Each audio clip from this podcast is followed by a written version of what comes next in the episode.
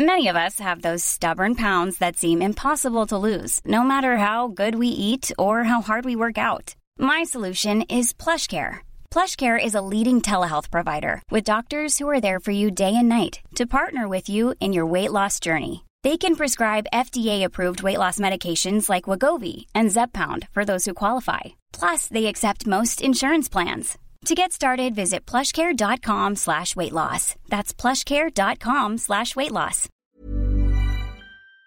Bonsoir et bienvenue dans le podcast Culture PG du jeudi 30 décembre 2021. Vous avez promis un podcast avant la fin de l'année civile pour faire un bilan de mi-saison. Il est enfin là.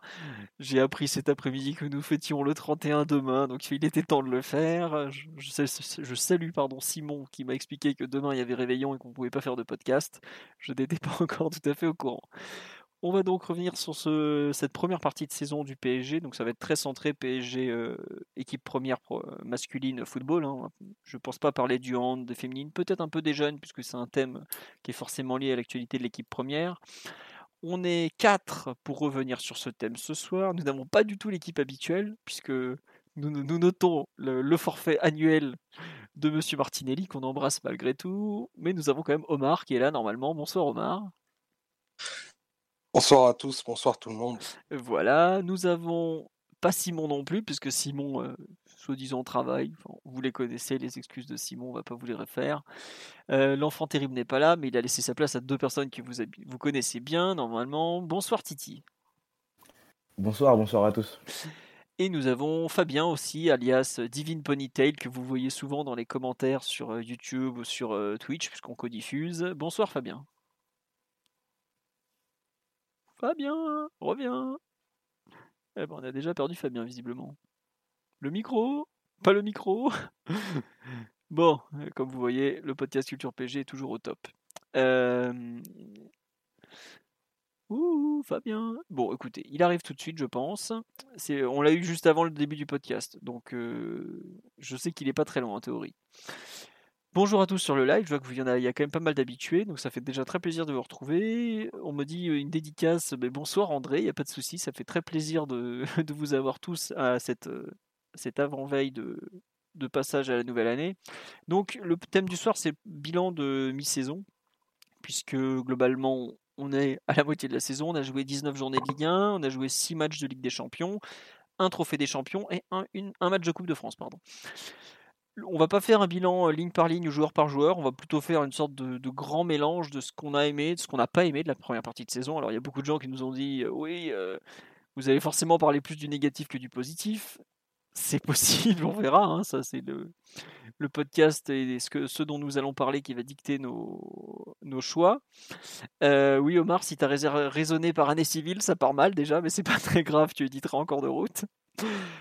Euh, je pense que je vais commencer puisque c'est souvent pour moi que ça commence. Euh, bah écoutez, sur la première partie de saison, il y a quelque chose qui est passé un peu inaperçu, mais qui était quelque chose qui avait été quand même un peu gênant l'année dernière c'est le fait que le PSG est resté invaincu sur cette première partie de saison. on avait perdu énormément de matchs l'année dernière au Parc des Princes, euh, notamment bah, pratiquement dès qu'on était mené, c'était fini. Euh, donc, je pense qu'il faut le souligner, euh, souligner cette invincibilité retrouvée au Parc des Princes. À ma connaissance, on a gagné tous les matchs, j'ai un doute d'un coup sur un match. Non, on a fait un match nul horrible contre Nice, euh, mais j'étais occupé ce soir-là, donc je ne l'ai pas vu. Voilà, mais globalement, le retour des bonnes, euh, des bonnes sensations au Parc des Princes, euh, le soutien du public. En fait, je en parle en premier, puisque bah, on vu la situation sanitaire, vous le savez tous, qu'on risque de repasser sur une, une jauge, donc perdre de l'ambiance, perdre un peu le, ce chaudron qu'est le Parc des Princes. Et donc, malgré tout, ça reste un un point qui sera surveillé puisqu'on avait vu l'année dernière à quel point ça avait été difficile de s'imposer, de, bah, gagner à, la maison même, euh, puisque le Bayern était venu gagner, Marseille était venu gagner, Lyon était venu gagner, Monaco était venu gagner, Lille était venu gagner. Je, bon, je les ai toutes listées les défaites à domicile ou il y en avait eu d'autres encore l'an dernier? Nantes était venu gagner. Ah oui, bah, alors Nantes c'était une soirée guignolesque au possible qui plus est. Donc voilà, euh, retrouver euh, un peu cette invincibilité à la maison. Et même cette, force du Parc des Princes, c'est quelque chose que je mets dans les très bons points de la saison, puisque c'est quand même venir gagner au Parc des Princes était auparavant une rareté, c'était devenu presque une habitude pour les gros du championnat. C'était pas quelque chose d'acceptable à mes yeux, donc je, je tiens à le signaler. Titi ou Fabien ou Omar, je vous laisse donner un point positif sur cette première partie de saison. Vous battez pas. Hein. Allez, vas-y Omar. Allez, je me lance. c'était assez paradoxal de, trouver des points positifs. Pourtant, il y en a énormément parce que c'est plus facile que l'inverse nous vienne à l'esprit. mais moi, il y a quelque chose et du coup, c'est ce que je te disais dans le chat. Moi, j'ai regardé du coup sur toute l'année civile et il a, y a quelque chose qui m'a assez frappé, c'est la totale imprévisibilité de cette équipe qui, au final, est moi quelque chose qui me plaît bien.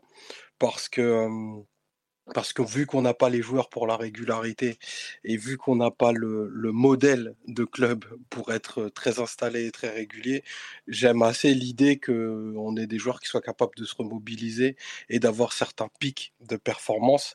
Euh, bien entendu, ces pics, ben, ils ont des hauts et ils ont aussi des, très bas. Plus obligé de revenir sur, euh, sur l'année parce que je trouve qu'il y a un moment en première partie de, du coup, en première partie de l'année qui le symbolise bien, c'est autour de la fin mars et d'avril, où on a un enchaînement de trois matchs qui sont le déplacement à Lyon, la réception de Lille, puis, la réception, plus le déplacement au Bayern, où tu as un petit peu bah, tout, ce que, tout ce qui est capable de faire, cette équipe. Bah, on se rappelle, je pense assez bien du, du déplacement à Lyon, qui était un match hyper, hyper maîtrisé, en ballon avec une, composition un peu, un peu inattendue mais qui avait donné une, une, vraie bonne, une vraie bonne partie. La réception de Lille qui du coup était un match hyper soporifique pendant, la, pendant à peu près 70 minutes. Et dans ce match, il y a eu un geste très très particulier autour de la 20e minute de jeu. Ça vous reviendra peut-être à l'esprit. C'est un geste de Kipembe qui a un dégagement bah, en tribune. À l'époque, elles étaient vides et bien heureusement, parce que la personne qui aurait reçu ce ballon-là aurait été, je pense, un peu blessée. Mais il a un geste de rage parce qu'on on, est au bout de 20 minutes extrêmement, extrêmement apathique. Et je pense qu'il craque et il dégage le ballon dans les tribunes de cette façon-là. Et 72 heures plus tard, tu as une équipe qui a vraiment qui est au taquet de son abnégation, comme on l'a comme on l'a rarement vu à l'Alliance Arena face à l'armée de flics qui est en route pour un pour un deuxième sextuplé à, cette époque-là où ben on nous, nous attendait ben, les, pires les pires sévices vu la, la flemme et l'apathie qu'on avait montré le, samedi d'avant. Donc c'est un peu un peu ça le côté très charmeur qu'a cette, qu'a cette équipe c'est-à-dire tu vas jeter la pièce en l'air au niveau des performances, euh, sur le contenu, pas sur les résultats, parce qu'elle gagne à, 85 ou 90% du temps, mais le contenu est toujours hyper, euh, sinusoïdal et ça donne, selon, selon le tempérament, ou beaucoup d'inquiétude ou beaucoup d'espoir. Donc, pour ma part, c'est plutôt beaucoup d'espoir sur, le, sur les, les, les, 30 prochains matchs qui arrivent pour les, pour les 6 prochains mois. C'est vrai que tu nous avais déjà confié tes espoirs à, l'issue du podcast précédent, je crois, ou au début du podcast euh, ah précédent. Ah bah, résurgence de la pandémie, match à huis clos. Moi, j'ai réservé les billets pour Saint-Pétersbourg. Je suis tranquille. en même temps, à peu près toutes les deux semaines, on arrive à trouver une excuse pour euh, justifier la réservation des billets pour Saint-Pétersbourg après avoir euh, on a quand même pas loin de 15 allées pour Istanbul l'année précédente, alors on sait jamais. Euh, on connaît la ville par cœur du coup. Ce qu'on me signale sur live et qui est très vrai, c'est que notre parcours en notre meilleur parcours en Ligue des Champions fut l'année du Covid. Le retour de la jauge me remplit d'espoir. Bon, peut-être pas quand même. Je pense bah, à ceux qu'on déplace. Déjà, ça me. Ça bah, moi, ce camarade. voilà. Non, mais plus que le coach se casse la jambe en faisant du skate et puis c'est parfait. Je t'avoue que ce qui pourrait rendre le parcours légendaire, c'est genre le barbecue lui tombe dessus ou un truc du genre. Parce que le skate, on en a déjà eu un. Là, il nous faut quelque chose de plus pittoresque, tu vois. Le skate, bon. Puis je vois pas Pochettino sur un skate. Alors que le barbecue qui lui tombe sur la jambe, ça, ça c'est l'esprit PSG 2021. La, la, culture de l'assado. Bref, Titi, euh, ou non, Fabien, qu'on n'a pas encore entendu. Est-ce que tu es là, Fabien? Excuse-moi, Titi. que vous m'entendez là? Oui, on t'entend très bien, Fabien. C'est un plaisir de t'entendre. Bonsoir. Donc. Merci beaucoup. Euh, bonsoir à tout le monde, oui. euh, bah, ouais, je, suis, je rejoins un peu ce qu'a dit Omar. Je pense que hum, on est une des équipes qui a programme, probablement le, moins de, hum, continuité dans nos performances, mais on est capable d'aller très très haut et à la fois très très bas. On est vraiment une équipe de pic. Et bah ça, c'est typiquement des, équipes qui sont programmées pour des, pour des compétitions au format coupe. Et, et ouais, ouais, je pense que je, rejoins pas mal Omar sur cet esprit-là, dans lequel ça me donne tout de même de l'espoir de, de voir la, théorie de l'interrupteur se, se revalider en 2022. Très bien. la fameuse théorie où on est beaucoup à s'accrocher à l'interrupteur. Hein, on va pas mentir. Hein. Donc, et de ton côté, outre ce, point d'Omar, qu'est-ce que tu avais noté dans les choses positives de la première partie de saison Qui est un peu. Enfin, la, remarque d'Omar, elle est plus générale que la première partie de saison. C'est globalement, même depuis pratiquement euh, un an et demi, deux ans, qu'on est un peu l'équipe de l'interrupteur. Mais vas-y, je t'en prie. Euh, oui, bah, à ce moment-là, si peut-être pour remontrer au, tout début, moi, ce que j'ai bien apprécié, vraiment, si on, analyse ça avec un peu de recul et on essaye de, voilà, de dissocier un petit peu les, les goûts et, euh, l'appréciation personnelle sur chacun des joueurs, moi, j'ai bien aimé en fait la, la façon dont la direction euh, sportive du PSG a, planifié son recrutement, notamment, enfin, notamment surtout au niveau de la défense. Que c'est pour cela en fait, j'entends souvent sur les réseaux ou dans les médias que le PSG fait des recrutements marketing. Euh, je trouve que lorsqu'on se penche sur la ligne défensive et les investissements qui ont été faits, on, est bien loin de, ce recrutement euh, qu'on appelle marketing, qui, je pense, est quelque chose d'un peu condescendant, un peu, voilà, un peu dire les choses d'une façon un peu mauvaise. Euh, je trouve que clairement, on avait identifié, la direction a identifié des, manques sur, sur l'année précédente au, poste de, latéral, des latéraux, pardon.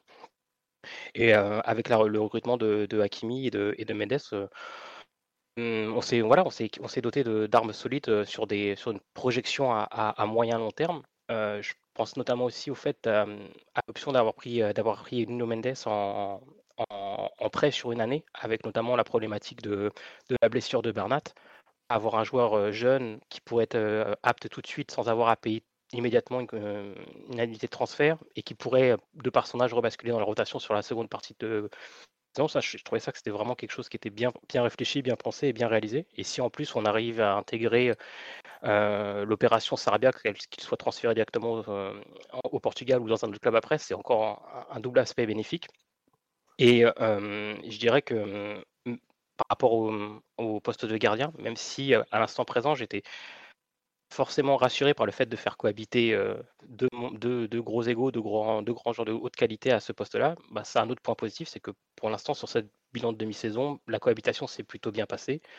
Pas eu de baisse de performance, que ce soit de Donnarumma ou de Navas de, au cage. Puis, et puis pour conclure, je dirais que voilà, PSG pourrait aligner dès cette saison une, ligne défensive qui serait composée de Donnarumma, Nuno Mendes, euh, Kimpembe, Marquinhos et Hakimi. Et en moyenne d'âge, on doit être euh, en dessous des 24 ans, on doit être à 23, un peu plus de 23 ans. Ça, des équipes qui, ambitionnent d'avoir des sacres, euh, des sacres européens, avoir une, moyenne d'âge aussi basse, c'est voilà, c'est un pari sur l'avenir, c'est se doter d'un base de défense. On dit souvent que les équipes se, construisent de par leur, base défensive, et je trouve que voilà, avoir réussi à, réunir autant de profils avec aussi jeunes, euh, dans un mercato euh, particulier, euh, je trouve que c'est vraiment une prouesse et pour moi c'est à, ranger du côté des satisfactions de, ce premier début de saison. Juste une question par rapport à ce que tu racontes sur le recrutement de, de profil, tout ça. Est-ce que c'est volontaire que tu n'aies pas considéré Ramos par rapport à ses blessures oui, c'est ce que j'allais dire après. J'allais le dire après, et je dirais que par rapport en fait à l'âge des, des, défenseurs, qui, moi, ceux que j'ai listés, le fait d'avoir toute cette expérience, notamment vis-à-vis de l'objectif principal de la, de la direction, le fait d'avoir recruté Ramos, moi je le vois aussi comme un côté positif, même si effectivement je suis déçu de ne pas le voir jouer plus de minutes que ce qu'il a pu discuter en, 2021, oui, bien sûr. D'accord. Mais tu vois, par exemple, le, recrutement de Ramos, il y avait au moment de son arrivée plusieurs articles comme quoi ça avait été une demande un peu de Pochettino pour rapporter, ramener un peu l'expérience dans un groupe qui qui en manque peut-être un peu défensivement. Donc je ne sais pas comment, est-ce qu'il faut le considérer comme un critère de recrutement? Euh, ou pas euh, Mais en tout cas, toujours est-il que qu'il a, il a pratiquement pas joué. Et heureusement que le PSG a les reins assez solides financièrement pour se permettre ce genre de, de pari. Parce que je prends par exemple l'autre grand central qui était sur le marché cet été, qui est Boateng. Heureusement que Lyon peut compter sur Boateng. Si Lyon euh, s'était retrouvé avec un Boateng dans le même état que, Ramos, pour eux c'est catastrophique. Ils sont, ils seraient à l'agonie financièrement. Nous, on peut se permettre, tous les grands clubs peuvent se permettre d'avoir des joueurs blessés comme ça, avec des gros salaires, parce qu'ils ont les reins solides financièrement. Mais c'est vrai que le, cas Ramos est un peu particulier dans, la, dans le recrutement même. Euh, enfin, globalement, pour reprendre le recrutement en général, c'est qu'on a pris des... soit des très vieux, euh, savoir bah, Messi qui a 34, Ramos 35 et Wijnaldum qui a 31 mais qui a commencé à, 16 ans et demi à, la hollandaise quoi. Soit des très jeunes, Hakimi 22, Mendes qui en a 19 et Donnarumma qui en a 22 aussi je pense puisqu'il est de 99. Donc Hakimi doit avoir 22 au moment où il arrive et 23 ensuite. Mais c'est vrai que le, recrutement à ce niveau-là est assez bizarre. Hein. Pas assez bizarre, mais c'est très particulier. Tu d'un côté de la très jeune et de l'autre côté un peu très vieux. Et t'as pas de, pas d'entre-deux. quoi. Bah, globalement, tout notre effectif est pratiquement comme ça. Mais bon, c'est comme ça. Euh, on nous dit on a un effectif construit un peu à l'envers, des jeunes derrière et des vieux devant. Bah oui, mais bon, on fera avec, hein, c'est comme ça. Titi, je t'ai coupé. À ton tour de, de me donner un de tes points qui t'a fait plaisir, un de tes points positifs. Je ne sais pas s'il m'a fait plaisir, mais je pense que en point positif, on peut parler de, euh, des victoires, de gagner, et un peu du, des, citrons de, de, Pochettino avec des, fins de match assez, euh, assez folles qui nous ont rapporté euh, pas mal de points. Mais vraiment gagner. L'an dernier, on a eu, avant l'arrivée de, Mauricio, on a eu pas mal de, difficultés ou des matchs qu'on n'arrivait pas à gagner. Euh, qu'on perdait. Tout on a parlé euh, des défaites à, la maison, etc. Même si ça c'est arrivé aussi sous poche, hein, évidemment. Mais gagner, gagner cette première partie de saison, euh, je pense qu'on est tous d'accord pour dire que c'est pas la meilleure première partie de saison de, de, l'histoire, mais on, a, on a réussi à avoir un bilan, un bilan comptable assez, assez fou. Euh, par rapport à ce qu'on voit euh, sur le terrain et ce qu'on propose par moment. Le bilan comptable est assez exceptionnel et je pense que c'est un point, euh, un point plus, que, plus que positif dont, les joueurs parlent souvent d'ailleurs en interview en rappelant que on fait une première partie de saison assez, assez folle niveau comptable. On gagne pas mal de matchs. Et même les matchs qu'on n'arrive pas à gagner, on arrive à aller les, les, arracher dans les, dans les derniers instants ou, ou, ou autres. Donc je pense que vraiment la, la victoire, euh, c'est quelque chose de très important. le plus important, c'est les trois points, comme disent souvent les, souvent les joueurs. Mais le, le, fait de gagner, je pense que c'est quelque chose de très important et qu'il faut mettre en avant euh, malgré tout. Euh, qu'on est, on est parti chercher des matchs très difficiles, des victoires très difficiles, pardon. Je crois que c'est Metz, par exemple, que j'ai en tête. Je crois qu'on gagne, si je dis pas de bêtises. Oui, oui, on gagne. Hakimi, 95e. Voilà, je pense que c'est quand même quelque chose à, relever. Des matchs où on a refusé la défaite, des matchs où on a refusé le match nul, euh, où on est parti chercher le match euh, dans, les derniers instants. Donc gagner, voilà, ça c'est le point positif qu'il fallait, fallait en trouver un. Tu m'en as parlé tout à l'heure, Philo. Euh, je serais beaucoup plus exhaustif sur les points négatifs, mais sur les points positifs, en tout cas, les victoires, le fait qu'on soit premier de Ligue 1 avec pas mal de points de points d'avance, qu'on soit qualifié en Champions League, même malgré malgré la seconde place. Voilà, la victoire. D'accord. Bah, juste pour compléter ce que tu dis sur. Euh, moi, je sais, un point sur lequel effectivement je voulais insister, c'est les victoires dans les, dernières secondes. On a gagné contre Lyon à la 93e, je crois, but d'Icardi. À Metz, but de Hakimi, 95e. On a gagné ensuite dans le dernier quart d'heure contre Leipzig, si je ne me trompe pas. On a gagné à la 89e, 88e, euh, pardon, Di Maria contre Lille. On a, perdu dans les arrêts de jeu, enfin on s'est fait rejoindre dans les arrêts de jeu à Leipzig. On a gagné en toute fin de match contre Nantes puisqu'on marque à la 82e, 87e. On a gagné en fin de match à Saint-Etienne. On a égalisé à Lens à la 92e. On a ensuite euh, égalisé à la 91e à Lorient. Le nombre de points que le PSG a pris dans les arrêts de jeu de cette saison est fabuleux. Franchement, surtout que c'est comme je disais l'an dernier, on ne revenait jamais au score. Franchement, on, était mené, on ne revenait jamais. Je ne sais pas s'il y a un seul match, à part peut-être le PSG synthé qui est parti dans tous les sens, où on a été mené et on a su renverser la vapeur. Globalement, c'est pas compliqué, on avait un pied, hop là. On, prenait le premier but, c'était fini. Quoi. Donc vraiment, euh, la capacité à arracher des matchs, à revenir au score de façon improbable, et je trouve que c'est quelque chose qui va enfin les deux vont ensemble en fait, c'est qu'on est globalement très maladroit devant le but, mais par contre, je trouve qu'on arrive à être très létal dans les arrêts de jeu. Ce qui n'a pas trop de sens en fait, parce qu'en théorie, avec la fatigue, euh, tu dois, tu as moins de chances d'être précis. Et pourtant, euh, bah voilà, Icardi qui marque dans les arrêts de jeu, euh, Mbappé qui, arrive à être passeur décisif de façon incroyable dans les arrêts de jeu. On a comme si le, peut-être que c'est l'orgueil des champions qui parle à ce moment-là, parce que globalement, on peut pas dire qu'il parle beaucoup au niveau collectif. Hein quand il faut s'impliquer à la 25e minute, qu'on en est au troisième contre, il n'y a déjà plus personne. Mais en revanche, la capacité qu'a le PSG à marquer des buts importants dans les dernières secondes, j'espère que ça se poursuivra en Coupe d'Europe, parce qu'aujourd'hui, c'est en championnat surtout qu'on a cette mentalité qui apparaît. Mais vraiment, c'est un point très positif. La, résilience de l'équipe et je pense que c'est quelque chose, même si sur le live on me cite l'exemple de la Talenta, c'est vrai, mais je pense que c'est aussi lié à Pochettino. Pour le coup, il est beaucoup critiqué, mais pour moi c'est en partie lié à. Oui, Titi, tu peux rebondir évidemment. Oui, j'allais dire moi, je voulais dire tout à l'heure que j'ai trouvé la première partie de saison un peu éreintante physiquement pour, pour nous en tant que supporters. Et je pense que c'est dû aussi au fait de ces matchs qui se, qui se, qui s'éternise, j'allais dire, qui, qui dure sur la longueur et qu'on arrive à aller chercher dans les derniers instants. Euh, moi, j'ai un souvenir assez, assez compliqué des matchs, enfin des saisons où on jouait les matchs euh, dans les derniers instants comme ça. La saison euh, sous Emery, je crois que c'est 2016-2017. On avait beaucoup de matchs qui sont joués dans les derniers instants. j'ai ouais, mémoire. Meunier à, à Bâle. à, Bâle. Il y a même Monaco qu'on perd au parc. c'est dans les dernières minutes, je crois, mais le but de Bernardo, enfin l'égalisation pardon, de Bernardo, 1-1, voilà, dans les derniers instants. Le, la fameuse remontada, etc.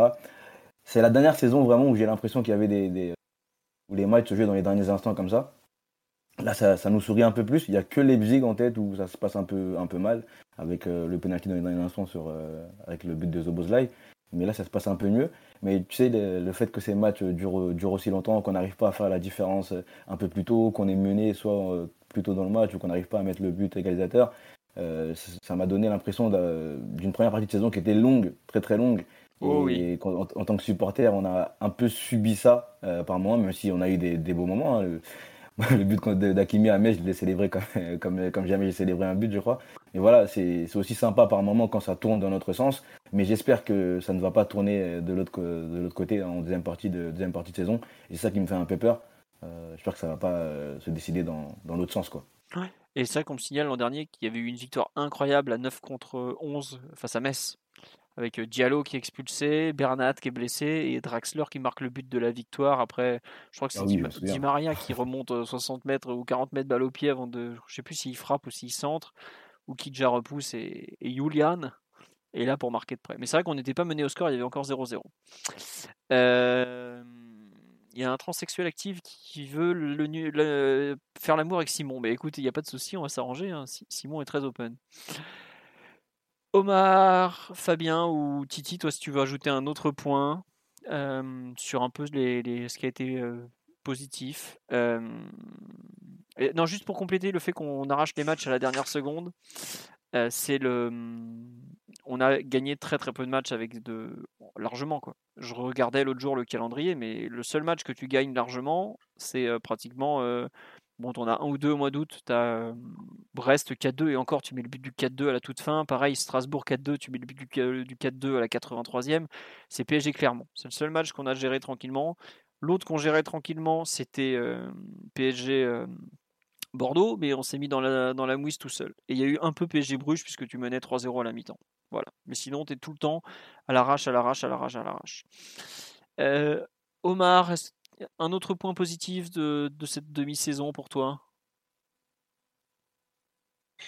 Ah, je, suis assez d'accord avec ce qu'a dit Fabien, notamment concernant le, le recrutement. Le fait qu'il répondait, qu'il était euh, assez opportuniste, assez ciblé et qu'il répondait à deux temporalités, celle du futur, bien incarné par Donnarumma, et le très court terme avec, avec Messi et Ramos, qui sont ben, l'incarnation de, ta quête frénétique de la Ligue des Champions. Donc, tu as pris deux des plus grands ambassadeurs de la compétition pour pouvoir te donner ben, un, le droit d'y croire et deux, le, le, droit de le réaliser vraiment à très très très court terme. Et même si on peut être déçu de ne pas avoir vu Ramos plus sur le terrain que, que ce qu'on aurait voulu que ce soit, je pense que à partir du moment où ces soucis de mollet, de je ne sais trop quoi, le laisseront de côté, il aura forcément un impact colossal sportivement et peut-être même au niveau comportemental sur, sur l'équipe. Et ça, je l'attends, je l'attends de, de, pied ferme, je pense, comme, comme nous tous. Après, sur les choses très positives de, de cette première partie de saison, je suis obligé d'avoir une loupe un peu plus, grosse et de regarder ce qui se passe au, sein du club dans les catégories de jeunes, notamment. comment ne pas parler de, ce que fait Zoumana et, de son groupe enthousiasmant de, de U19, qui est vraiment, je pense, une, belle incarnation de, de ce qu'est la gestion d'un club pro, à vrai dire, et de ces jeunes en ce moment. C'est-à-dire un groupe qui est composé de joueurs surclassés, de joueurs déjà pro pour certains, qui ont des velléités hyper, hyper importantes d'évoluer déjà en Ligue 1 en Ligue 1 pour la plupart. quelques belles promesses et d'autres dont on ne sait pas encore le, destin qui leur sera, qui leur sera dévolu dès avril. la mayonnaise, elle a pris immédiatement. Moi, j'avais, j'ai la chance d'avoir déjà pu échanger de façon assez précise avec des gens qui travaillent avec, avec Papus. C'est quelqu'un qui sait où il va, qui savait déjà où il allait et qui, dès la fin de son, de son mandat, je dirais, avec, euh, avec Tourelle, c'est-à-dire il y a un an, a fait une vraie, une vraie immersion dans, le, dans la façon dont fonctionnait la, formation et la préfo au club, euh, pour ne pas arriver sur ce poste-là comme si c'était euh, un tremplin ou faute de mieux. Et, et c'est top parce que ben, il n'y a pas que les résultats, il y a aussi une manière hyper lisible et hyper emballante de, de ah jeu. Et je pense qu'il faut, il faut en parler parce que pour avoir suivi beaucoup d'équipes de, de, U19 du, PSG, franchement, j'en ai rarement vu des aussi bonnes, des aussi hybrides aussi, parce qu'ils sont capables de jouer à 3, ils sont capables de jouer à 4, à 5, avec une fausse pointe, et avec un, une rotation de joueurs qui est hyper importante. Et franchement, vraiment, chapeau, chapeau, chapeau. Ça donne une bien belle image du, club. Et juste pour finir sur ce, volet-là, euh, les autres équipes de la, notamment la Préfo, que j'ai vu euh, pas mal, à savoir euh, les, les U14, bah, nous promettent un, avenir assez radieux parce que c'est aussi hyper, hyper hyper bien et hyper, hyper positif dans le jeu avec vraiment des joueurs de top, de top qualité. je, leur souhaite à tous le meilleur. Très bien. tiens, pendant qu'on en parle, il y a une question sur la on dit est-ce que Zoumana va finir avec l'équipe pro, vous pensez? Moi, je pense pas. Je pense qu'il ira ailleurs faire ses, ses preuves, qu'on lui donnera pas la responsabilité de l'équipe première, mais je rejoins totalement Omar sur l'enthousiasme que déclenche cette équipe U19. Alors j'espère que ça va pas leur faire exploser le ciboulot, qu'ils vont pas faire six mois horribles pour finir la saison en se pensant arriver. Mais en tout cas, euh, vraiment gros gros coup de cœur. Et si vous le pouvez, regardez les matchs de Usyk. Bon là, il va plus y en avoir pendant un certain temps. C'est diffusé sur Bein ou allez en streaming. J'aime pas faire l'apologie du streaming, mais n'hésitez pas à streamer à fond, streamer à fond euh, pour aller les voir parce que c'est vachement cool. Et il y a la Gambardella aussi qu'on devrait. Je sais pas si le match contre Lille sera diffusé parce que je crois qu'il y a il y a pas mal d'autres affiches très sympas, mais en tout cas vraiment un, super super travail. Il y a eu, on vous a mis là il y a pas longtemps une interview de Zoomana sur le site. enfin, c'est un compte YouTube, mais on vous a fait un transcript assez complet parce que ce qu'il a à dire, c'est franchement super intéressant. Et pour me taper des conférences de presse euh, de Maurizio Pochettino, euh, combien 4, 4 à 6 fois par semaine, je peux vous dire que c'est pas très intéressant. Bah, lui, pour le coup, il a vraiment des choses à dire et j'étais vraiment dubitatif sur sa nomination. Je suis encore sur celle de Johan Cabaye. Bah, il y en a un des deux sur lequel j'ai envie de dire euh, bravo monsieur. Et un 10, c'est pas celui qui est coordinateur sportif, hein. c'est l'autre. Mais en tout cas, euh, Philo, tu parles de cette, euh, cette, interview euh, qu'il a donnée pour la chaîne YouTube Balle au centre. Là, ah merci, je cherchais le nom. Oui, c'est bien celle-là. Voilà. Non, mais il faut les féliciter, c'est super. Franchement, c'est top ce qu'ils ont fait. L'interview est super, ce qu'ils font aussi sur la chaîne est super. Si vous avez le temps de regarder, ça peut être intéressant. Mais vraiment, l'interview a été super sympa. Moi, je connaissais pas vraiment ce que faisait Zoumana. Omar et Philo, vous devez, connaître un peu plus que, moi, évidemment. Mais j'ai découvert quelqu'un de, très intéressant qui parle très bien un football de, façon très posée et qui est très clair dans ce qu'il explique et dans sa vision, dans, sa vision des choses. Euh, je pense que euh, cette façon d'être clair, euh, pour nous, le grand public, s'il a la même avec les, avec les jeunes, et je pense que oui, ça, me paraît logique que ça fonctionne aussi bien.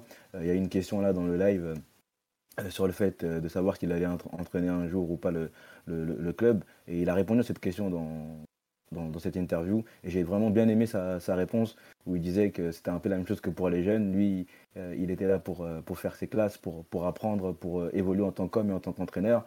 Et que si la vie lui, permettait, et le football lui permettait d'être entraîneur du PSG, pourquoi pas, parce que c'est un club avec lequel il a une énorme attache mais qu'il n'allait pas crier sur, sur, tous les toits qu'il avait envie d'être entraîneur du PSG un jour et qu'il laisserait la, vie et le football euh, faire les, faire les choses et que son but à lui c'était de, de, devenir euh, entraîneur euh, professionnel. Quoi. Et donc j'ai bien aimé sa, réponse, ça fait un petit, un petit parallèle avec un, un ancien joueur aussi qui était devenu entraîneur et qui n'avait pas les mêmes. les mêmes qui n'avait pas la langue dans sa poche. Sur ça. Exactement, je suis pas sûr que ça avait, que ça avait plu au staff et vu qu'il faisait partie du staff, je me demande si c'était pas une petite pique. Mais en tout cas, l'interview était. Ouais, franchement, ouais. Enfin, il y a beaucoup de monde qui avait été un peu saoulé par les, les appels du pire répétés de Mota. Mec, tu gères du 19, tu, tu peux pas demander l'équipe première quoi, au bout d'un moment.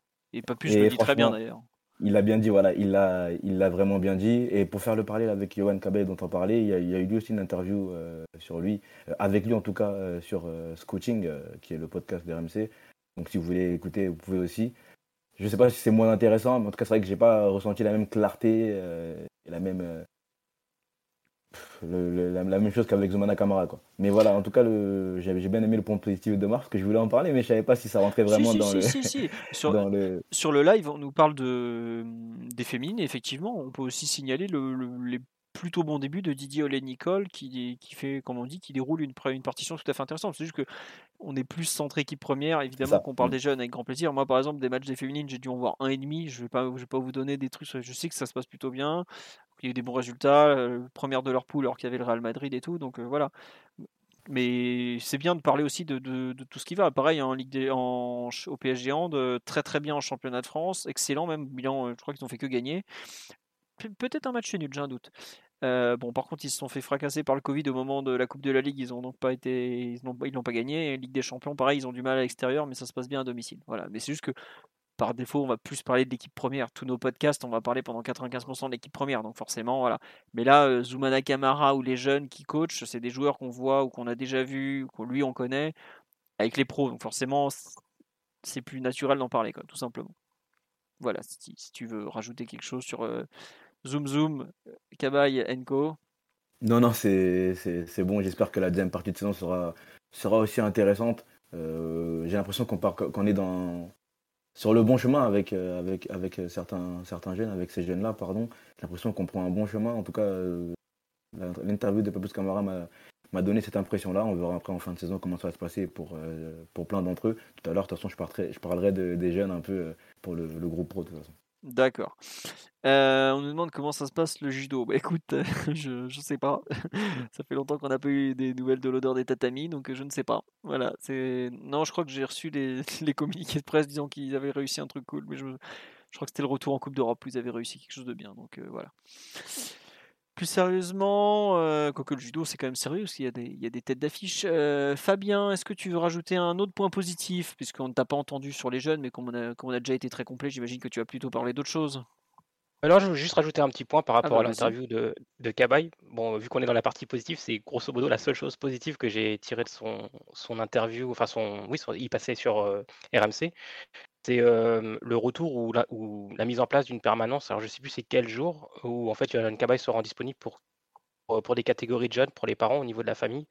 Quand on sait un peu les problématiques qu'il peut y avoir avec, avec les entourages des joueurs, les agents officiels ou non officiels, je crois que c'était une bonne chose d'avoir intégré cette, cette partie-là autour de la gestion des jeunes. C'est le lundi après.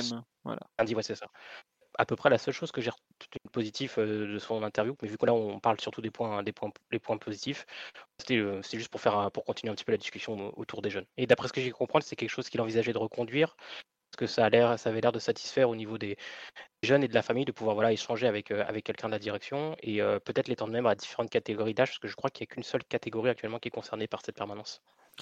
J'avoue, je ne saurais pas compléter, donc il faudrait reprendre l'interview. Je crois qu'il en parle aussi dans le Parisien. Et il a fait le tour des, de tous les. Je crois que c'est que pour les U17, visiblement. Ah, U17, c'est ça. Voilà, c'est ça. c'est possible que ça soit étendu prochainement, effectivement. Et sur un autre point que tu voulais développer, Fabien, peut-être, parce que. Euh, ouais, bah, pour rentrer, enfin pour rester encore avec un petit peu de, hauteur avant de rentrer vraiment dans le détail des joueurs, je dirais que par rapport à ce que aussi on disait au niveau du mental, je ne sais pas à quel point ça peut pu améliorer ce point-là, mais je dirais que mmh, dans l'approche la des compétitions, surtout les compétitions nationales, donc bah, la, Ligue 1, vu qu'on n'y a qu'un seul match de coupe cette disputé, je dirais que c'est une forme de respect que peut avoir Pochettino par rapport à la compétition. je pense notamment sur justement cette édition 2021-2022 de la Ligue 1. Je pense que c'est un bon exemple pour montrer à quel point en fait on a tendance à des fois un peu se moquer de la Ligue 1, même si on dit que cette année c'est le championnat du millénaire. Mais souvent en fait on se rend compte que les coachs étrangers ou les coachs qui ne connaissent pas encore très bien la Ligue 1 peuvent parfois la prendre un peu de haut et sont vite rappelés à la réalité parce que la Ligue 1, c'est un championnat qui a des spécificités assez fortes et qu'on se doit de, bah, serait-ce que respecter que oui, en fait, on, évite de retour à la réalité. Et aujourd'hui, on peut voir, par exemple, avec certains entraîneurs étrangers, bah, par exemple, là, Kovac vient d'être débarqué de Monaco, mais je pense aussi à Peter Boss, qui, où il est parti avec certaines intentions et ça s'est pas passé comme il l'aurait souhaité, même si ses intentions sont bonnes ou pas bonnes, ça c'est un autre débat. je pense aussi à, hum, à Sampaoli, qui s'est réajusté et qui a, qui a été monté un peu plus précautionneux par rapport à son déséquilibre de début de saison. Et, je trouve que ouais, Pochettino, dans, ses choix, dans ses mises en place, par rapport à si on compare par exemple au précédent entraîneur Thomas Tuchel, peu de pas ce, ce, côté un peu foufou, ce côté un peu laboratin qui pouvait avoir lieu dans certains matchs où on pouvait se croire que Tourelle prenait un peu de haut la Ligue 1 à, par exemple mettre des, défenseurs latérales au poste milieu terrain, peut aussi dire que le fait que Pochettino, par exemple, ait toujours gardé sa, structure défensive, qui grosso modo le PSG défend à 4K2, ou ne serait-ce que la, ligne défensive à 4 qui est souvent restée la même. Euh, je dirais aussi le voilà quand il avait le choix de, positionner des, euh, joueurs, il, faisait toujours, il mettait toujours en avant plutôt des joueurs de, de l'équipe première confirmée avec des expériences, donc au détriment des jeunes certes, mais voilà toujours des joueurs à leur poste, euh, les joueurs les plus en forme physique et, et technique au moment opportun. Je dirais que voilà, ce, côté a, c'est un peu ce, respect de l'adversité de la Ligue 1, le fait de pas toucher son, de, mettre du temps avant de toucher son, groupe au, cours de match, leur donner de la confiance et le laisser jouer. Peut-être que ça a contribué aussi à cette capacité du groupe à se surpasser en fin de match parce que quelque chose sur quoi se reposer, il y a une forme de respect de l'adversaire, une considération de, des opposants et je pense que ça c'est aussi un point qui a arrangé au positif du côté de Pochettino. D'accord, très bien. je, pourquoi pas. Je ne sais pas si j'aurais donné le même, mais d'accord, il n'y a pas de souci. On est très ouvert. Va. pour continuer un peu sur les points positifs, j'ai un peu basculé côté joueur. Il y a pour moi deux trois choses qui sont quand même plutôt positives malgré tout. En un, c'est le retour progressif à la compétition de Juan Bernat que je trouve bien géré. Euh, je suis pas en train de dire qu'il est, est redevenu le joueur qu'il était, parce que je sais pas si vous vous rappelez, il fait quand même je suis retombé dessus il n'y a pas longtemps, mais il fait une, finale de Champions League contre le Bayern de très très haut niveau. Euh, même l'ami Omar a, dû admettre la, qualité espagnole ce jour-là. Et je peux vous dire que ça lui fait mal. Mais plus sérieusement, la, réintroduction vraiment en termes de temps de jeu, alors certes ça a été décalé plein de fois, hein. il, a, été absent 13 mois alors que c'est les croisés, on a l'impression qu'on lui avait coupé la jambe.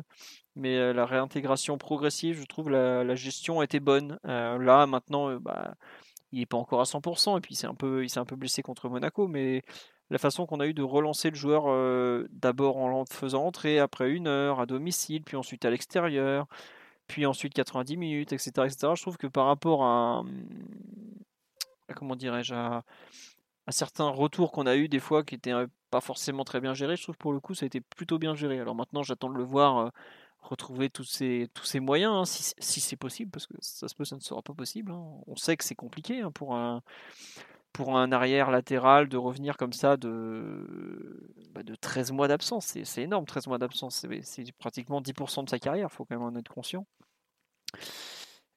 Donc voilà, bonne chose. Et autre point, toujours concernant le joueur, c'est la façon que je ne sais pas à quel point le staff est impliqué, à quel point c'est lui. C'est un peu la, relance de, de Thilo Kerrer. Il y a une personne qui l'a souligné sur le live.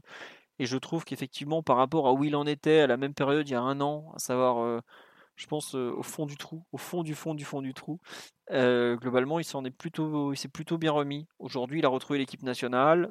Alors, c'est sûr que c'est définitivement pas un arrière latéral. Hein. Ça, je pense qu'on a tous fait une croix dessus. Mais dans l'axe, il a fait des bonnes choses. est-ce que c'est de façon très cynique et Martinelli, est-ce que j'allais dire, est-ce que c'est pas le moment de le vendre? Peut-être. Mais en tout cas, je trouve qu'effectivement, la façon de, le voir remonter à la surface est quand même une, bonne chose et je pense qu'il faut le signaler. Après, c'est pas non plus des performances individuelles hors normes, hein, mais je pense qu'à part deux joueurs, il n'y a pas grand monde qui sont en mesure de dire qu'ils n'ont rien à se reprocher sur cette partie de saison, et encore. Donc voilà, des, des joueurs comme ça qui arrivent à rebondir, très bien. Et j'espère qu'on aurait pu. J'aurais aimé ajouter un Dagba qui a quand même été salement, salement touché euh, lors du dernier match de la saison dernière avec ce, cette entorse à la cheville a quand même éloigné des terrains pendant 4 mois. Mais malheureusement, c'est pas le cas et je, lui souhaite de revenir bientôt à son meilleur niveau. Omar, Titi ou de nouveau Fabien, si vous voulez, un autre point positif à cet instant sur cette première partie de saison? C'est bon, on a fait le tour ou, ou pas? Je sais pas. oui, vas-y Fabien, je t'écoute. Non mais. je vais laisser Omar parler alors. Oui Omar, vas-y, allez. À part si t'as plus rien non, à dire. Non, vas-y Fabien, je t'en prie. Omar, il est pas très positif. Hein. J'ai fait le tour. euh... non, faut pas dire ça, c'est pas vrai à ce moment-là, au niveau de, des individualités, euh, c'est pas forcément de la performance pure, mais j'ai bien aimé la façon dont Neymar s'est réintégré dans, enfin plutôt s'est intégré dans le collectif cette année. Qui ça? On sait que c'est un Neymar. Neymar, d'accord. Ouais je trouve que mmh, par rapport aux exercices précédents, la façon dont il s'est remis au sein du 11, il est passé par. Alors, il y a toujours les étapes, les mêmes étapes qui est de son retour à la compétition, qui doit passer par, une remise à jour, enfin une remise en forme athlétique, passer par une condition physique un peu plus optimum pour réussir d'un point de vue technique. Mais mmh, sur certaines vertus, je dirais sur certains points, notamment des valeurs collectives, je l'ai trouvé, j'ai trouvé son intégration différente j'ai l'impression qu'il était plus dans un, dans un retour via, via l'effort, via des valeurs collectives. Je pense notamment, par exemple, au match, face à, match aller face à City, où je lui ai trouvé une attitude défensive un peu plus forte qu'auparavant. je pense que même lorsqu'on s'amusait à dire qu'on on parlait du PSG des relayeurs, le fait que ce soit le PSG de début de saison appartenait à Ander Herrera et, et, et, et, euh, je dirais qu'aussi c'était lié au fait de, de Pochettino de vouloir écarter en fait ses, offensifs, dont notamment Neymar, qui était les offensifs étaient assez éloignés les uns des autres. Et je pense que c'était une façon aussi de, réintégrer Neymar, un peu différente de ce que pouvait faire, de, la façon que pouvait faire Tourelle. Je ne sais pas si vous vous rappelez du match aller à Dortmund là, où en fait on joue en, en 3-5-2.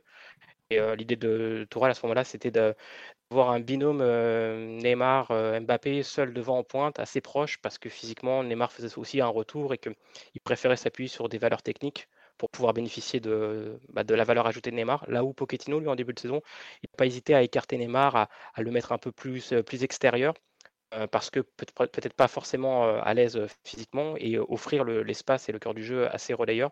une approche différente qui, je pense, a permis aussi à Neymar de, voilà, de, faire son retour dans, l'équipe d'une autre façon. Je, pense aussi qu'il y a des, aspects mentaux. le match face au LOSC, la façon dont il. Moi, je partage assez attention aux, attitudes des joueurs, son, attitude sur le, sur le but de Di Maria, si je ne fais pas d'erreur. La façon aussi dont il a porté l'équipe face à l'OL.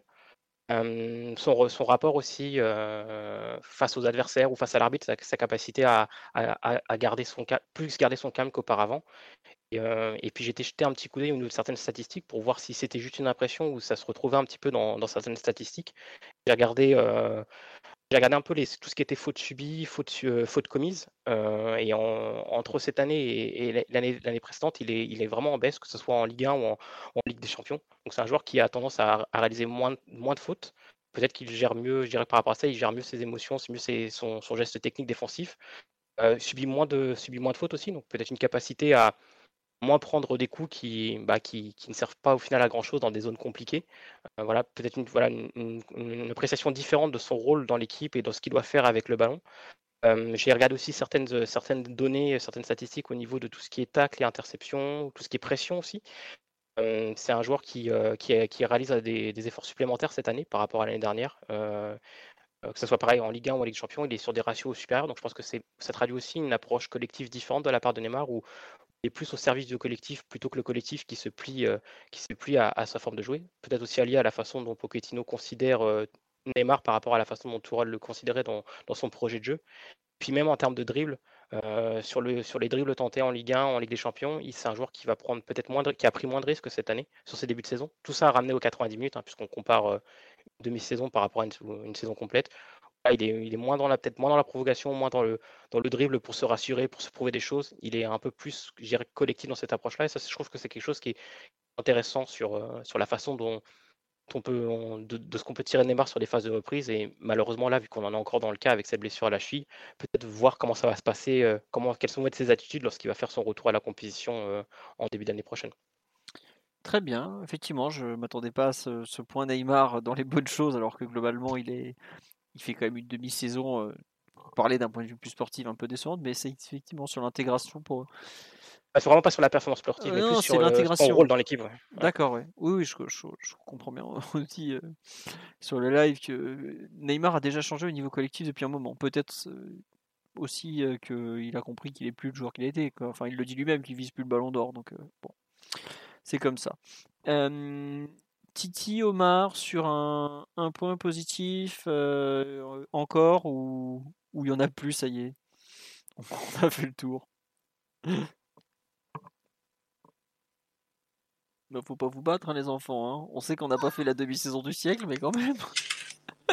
oui, Omar, On peut c'est à partir toi. sur les choses un petit peu plus dis- Non, on mais peut je- partir sur les choses un petit peu plus discutables, du coup. non, mais non, non. Il y a une personne sur live qui a dit qu'on veut t'entendre dire du bien de la demi-saison de Mbappé quand même, parce que globalement, on peut le mettre dans les choses positives. Il y en a Bah, pas eu. euh, Bah, c'est la chose la plus positive de l'année, je pense. hein. Donc, euh, je, je- après, je fais ça toutes les semaines. Donc, euh, Non, mais dire qu'il a encore pris une envergure supplémentaire, euh, que désormais il est, il est encore plus total et que, et que son, son rayonnement me paraît être sans limite, enfin, pour moi, ça fait, ça fait, ça fait vraiment plus aucun doute. Et, et même s'il a eu une période un petit peu plus difficile autour de, autour de fin septembre, mi-octobre, Mm. enfin, la réponse, elle est, elle est étincelante sans commune mesure.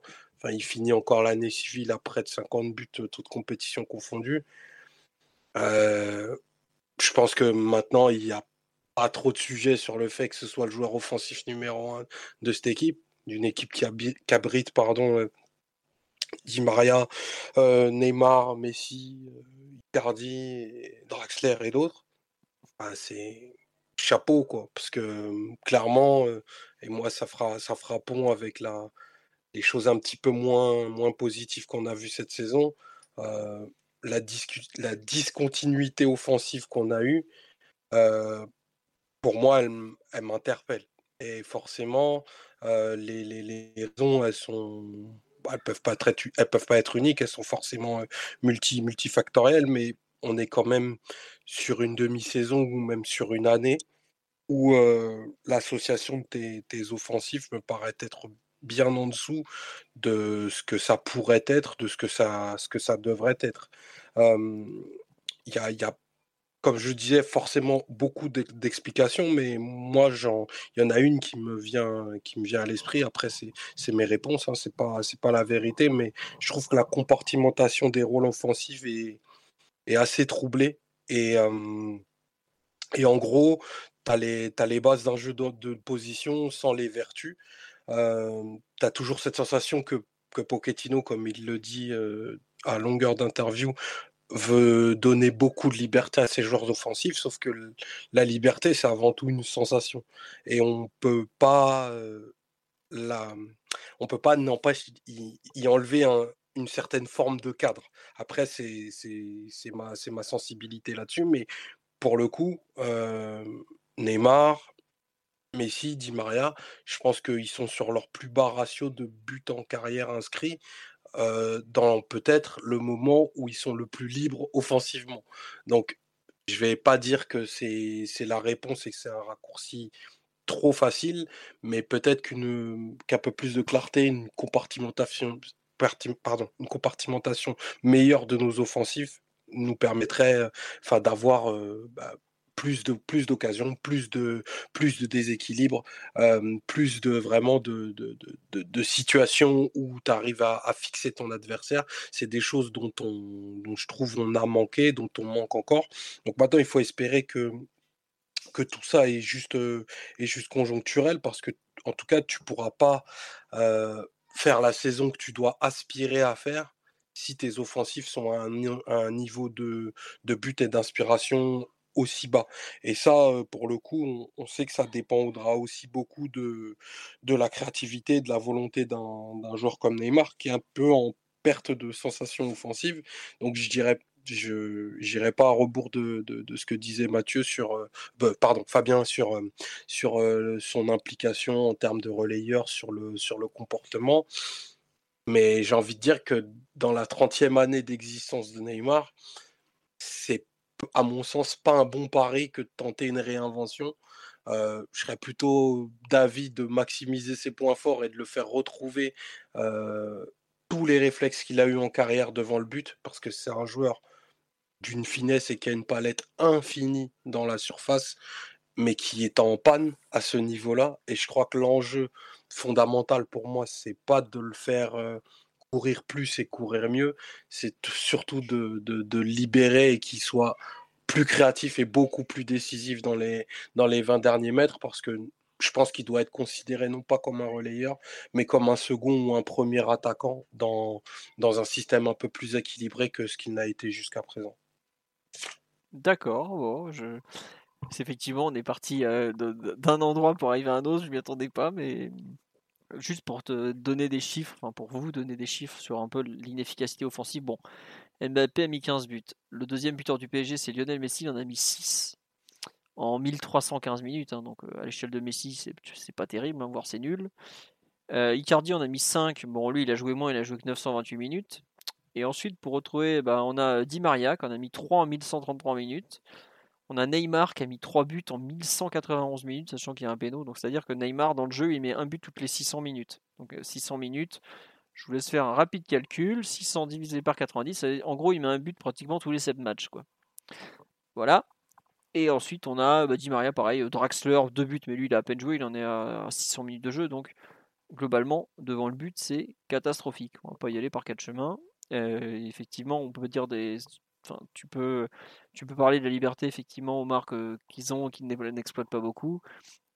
Tu as, c'est marrant, c'est que les joueurs qui ont beaucoup moins de liberté, comme Vainaldum, euh, Gay, ont plus marqué que ceux qui en ont pas, qui en ont beaucoup, pardon, comme bah, Di Maria, Neymar, voire Messi, qui en est à 6 buts avec un temps de jeu quand même supérieur à aux joueurs que j'ai cités. Donc, c'est un peu, c'est un peu fou cette cette inefficacité globale, et comme on l'a dit sur là, effectivement, Mbappé, on peut dire qu'il est extraordinaire, et, il est extraordinaire, mais il pourrait avoir plus de buts et plus de passes décisives. Donc moi, j'en reviens à un point qu'on a cité, je ne sais pas combien de fois, mais qui m'énerve profondément, c'est le bah, l'inefficacité offensive. C'est pas normal d'être aussi mauvais devant le but. Quoi. Alors en Ligue des Champions, visiblement, on sous-performe pas, d'après les stats que, j'ai vu passer. Mais alors en, en championnat, c'est le nombre de fois où on se complique la vie, c'est c'est irréel. Quoi. On rate des trucs, on n'arrête pas. Et malheureusement, euh, à part euh, quand euh, c'était l'an dernier, je crois qu'on la première partie de saison, pareil, on était sous sous performant, mais ou je crois que c'était au début de l'Artourol, on était surperformant comme pas permis après la Coupe du Monde 2018, mais ça n'a pas duré non plus super longtemps j'ai envie de dire que c'est trop récurrent pour que ça soit un hasard. Quoi. Alors Messi, je lui donne le, bénéfice du doute parce que dans les dans ses 6 buts marqués, il pourrait dans ses oui, il en est à 6 buts au total, il a mis 7 poteaux. Donc bon, il pourrait être à allez, peut-être pas 13 buts, mais on va dire 11 ou 12 buts, qui aurait pas grand-chose à dire parce que ces, ces matchs sont pas forcément simples à, à juger. Mais Maria qui marque pas, c'est pas, ça date pas de cette année. Neymar qui trouve pas la cible. On parle d'un joueur qui a mis 4 euh, buts dans le jeu en 2021. Oui, oui, Neymar a mis 4 buts dans le jeu avec le PSG en 2021. Et on s'en plaignait déjà en 2020, si je me trompe pas. Donc l'inefficacité perpétuelle devant le but est pour moi un énorme problème. Et c'est insupportable que ça revienne année, année après année, après année, après année, après année. Donc je sais pas comment s'y prendre, à part la confiance, et je trouve que Pochettino, entre la liberté qu'il leur laisse, la continuité qu'il leur laisse, est vraiment pas un, coach qui enlève sa confiance facilement. Mais euh, c'est juste pas possible. Quand on parle, ouais, Di Maria, pour moi, je sais pas si c'est le pire parce que Neymar a des trucs qu'il ne devrait jamais rater, mais bon, c'est comme ça. Titi, Fabien, pour compléter un peu les. Jusque-là, je pense qu'on va attaquer un peu les, choses ont qu'on n'a pas aimé. On n'a pas aimé ce truc-là. Titi, vas-y, ça fait longtemps qu'on t'a pas écouté. Ouais, sinon je suis, d'accord sur, le, problème, euh, les problèmes offensifs, mais euh, moi je voulais parler d'une chose que c'est pas que j'ai pas aimé, mais ça me chagrine un peu, c'est euh, le nombre de minutes jouées par, par Verratti sur ce début de saison. Je crois qu'il en est à 957 minutes jouées. Je crois qu'il a fait 9 matchs, de... c'est ça? Attends, bouge pas, je te dis ça tout de suite. J'ai les chiffres qui remontent. Euh, Verratti, 900... 957, tout à fait. 13 matchs. Donc il a joué moins d'un match 9 de championnat, c'est ça, 9 matchs de championnat, 3 de, champion... de... de, Ligue des Champions Et je pense qu'il a joué en Coupe de France. Oui, bah oui, il, a, joué, il a été super bon en Coupe de France. C'est ça. Et pour moi, c'est trop peu pour un joueur aussi important que, que, Verratti, pour un joueur qui doit avoir un impact énorme sur notre équipe, qui peut avoir un impact sur notre qualité de jeu, sur le type d'équipe qu'on veut être et sur l'équipe qu'on peut devenir dans le futur.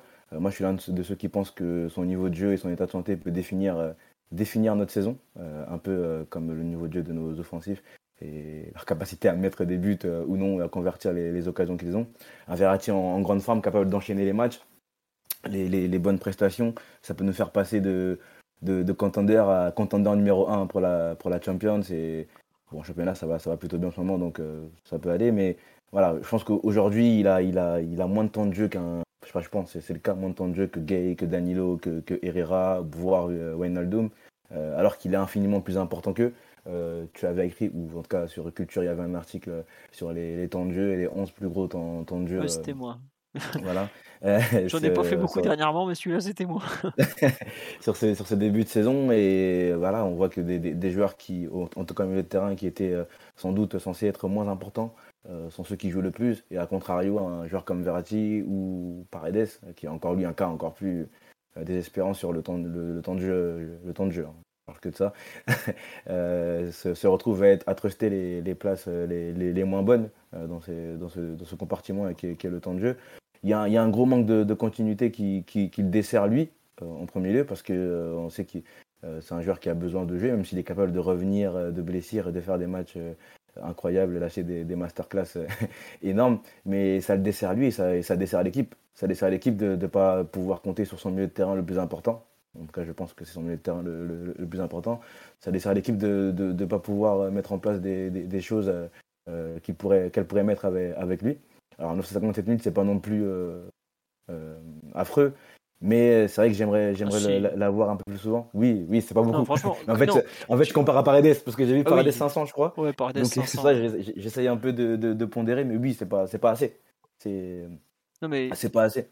Attends, juste, attends, je vais calculer. 27 fois. Le temps de jeu total du PG cette saison, c'est 2430 minutes. Alors, Verratti et Paredes, il faut quand même euh, le reconnaître un truc, c'est que sur ces 27 euh, rencontres, il y en a en gros 23 à peine, 22 même qu'ils ont pu jouer. Paredes, en plus, il y a les fins de trêve internationales où hmm. il est coincé parce que c'est à l'autre bout du monde, le temps qu'il revienne, il peut pas jouer. Mais il y a eu l'Euro pour Verratti en fin, de, fin, de saison. Pour comparer sur les 2430 minutes théoriques, euh, Hakimi en a joué 2050, alors que lui il se tape des déplacements en Afrique. Autant dire que bon, c'est pas, c'est pas, il est quand même, il était en Guinée en plein coup d'état quoi. Et Mbappé qui a joué 2016 minutes, parce que pareil c'est une machine. Et après lui il a fini le roto, contrairement à, à Verratti et Paredes. D'ailleurs Verratti et Paredes, tu, tu parles de leur absence de temps de jeu, mais on peut dire globalement la digestion. Moi dans les points négatifs, c'est les, à quel point les internationaux du PSG ont mal digéré les compétitions internationales cet été quoi. Paredes catastrophique. Le mec était complètement à la rue depuis l'été quand même. Mmh. Rappelez-vous, sa mi-temps à Bruges, elle est scandaleuse. Alors, on, connaît un type qui a réussi à nous sortir qu'il avait fait 8 passes vers l'avant, mais autant vous dire que l'honnêteté, c'est pas sa qualité première à ce type-là. Verratti, complètement euh, hors de forme, qui en plus l'Italie qui a tiré sur la corde, qui l'a blessé parce que il y a mmh. eu la blessure à, Marseille, mais juste avant la grosse blessure de Verratti, c'est avec l'Italie. Avec l'Italie. Mmh.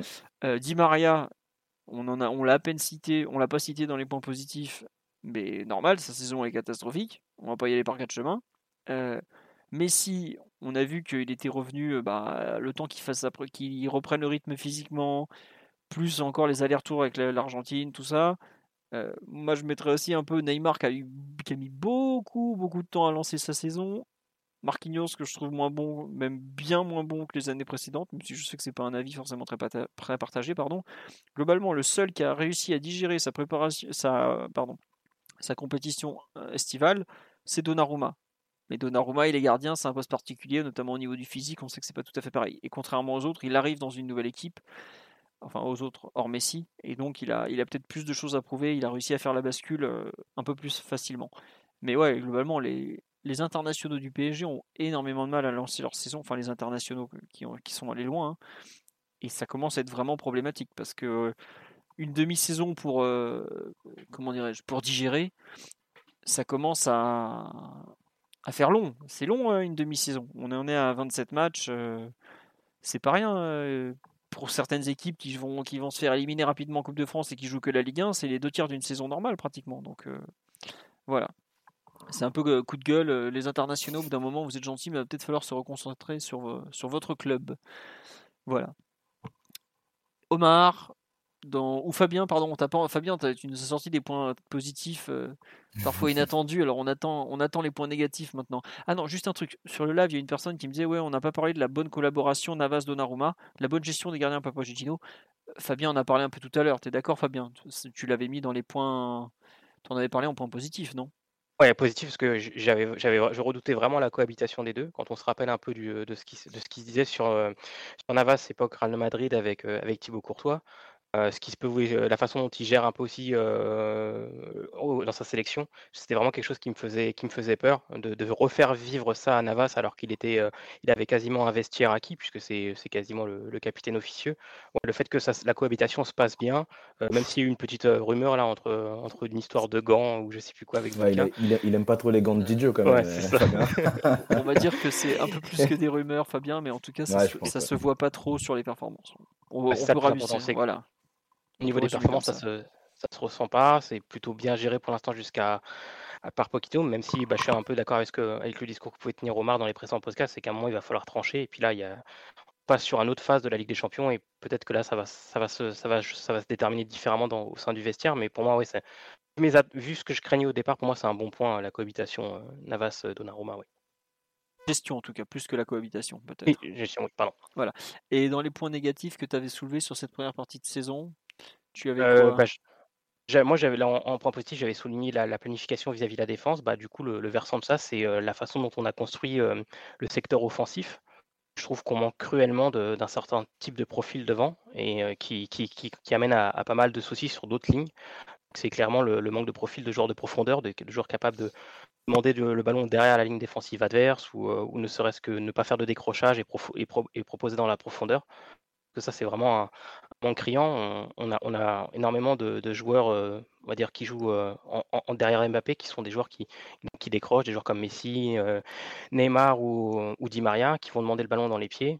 Et je pense que ça, pose un problème parce que face à des, blocs adverses qui nous attendent dans la densité, qui ont une capacité à resserrer, l'axe et le cœur du jeu, en fait, on, se crée, comment, je pourrais dire ça? On joue le jeu en fait de la densité adverse. On, rentre dans ce, compartimentage euh, de l'adversaire, ce, maillage très fort. Et je pense que le dernier match face à Lorient, c'est un bon exemple de, ce que peut nous, ce ça nous, coûte de ce manque de profil offensif. Avec des, donc des, joueurs comme euh, pardon, Messi ou, Di Maria qui décrochaient, qui, se retrouvaient en fait à, hauteur du milieu, parisien avec euh, nos qui était dans, niveau de la ligne, euh, de la ligne du ballon, que ce soit aligné ou même devant le porteur de le ballon. Et en fait, bah, ça crée des déséquilibres euh, euh, catastrophiques où en fait on a tous nos joueurs qui se retrouvent en de position sur, sur des phases de transition de l'adversaire. Et à quel point en fait, je pense notamment à une phrase que, dit Simon, que voilà, la, défense c'est l'affaire de tous et, bah, c'est quelque chose que, que j'aurais que, que j'intégrerais dans, les problèmes défensifs, c'est voilà ce, manque de profil particulier en, attaque qui nous fait un peu déjouer et qui, qui, bah, qui rend service à l'adversaire, qui, arrive encore à mieux nous contrer. D'accord. Euh, effectivement, le, manque de profil sur le live, on parle de, on manque de Moussa Diaby, on manque de, de ah, des jeux Coman. Ouais, des jeux. Comme tu dis. Kalimundo, par exemple. Ouais, tu. À un degré moindre, mais. Euh Titi parlait de joueurs de percussion. Tu, c'est ça, Titi, ce que tu. Ouais, c'est ça, totalement. On en avait déjà parlé, je crois qu'à la fin du, mercato, je crois que c'était toi, Philo, d'ailleurs, qui en avait parlé, son manque de profondeur, joueurs de, de percussion, joueurs de, vitesse, des joueurs qui, peuvent, sont capables aussi de rentrer en, cours de match et un peu électriser un match ou électriser une défense. Euh, c'est un profil qui, nous manque totalement. Fabien l'a bien, l'a, bien souligné en parlant aussi du, euh, du match de Lorient. Et c'est vrai que dans notre effectif, ça, c'est quelque chose qu'on n'a pas, euh, à part Kylian, euh, mais qui est déjà sur le terrain et qui ne rentrera pas. On a laissé tomber euh, le projet de jeu de faire rentrer Kylian en, cours de match comme voulait Mathieu Martinelli.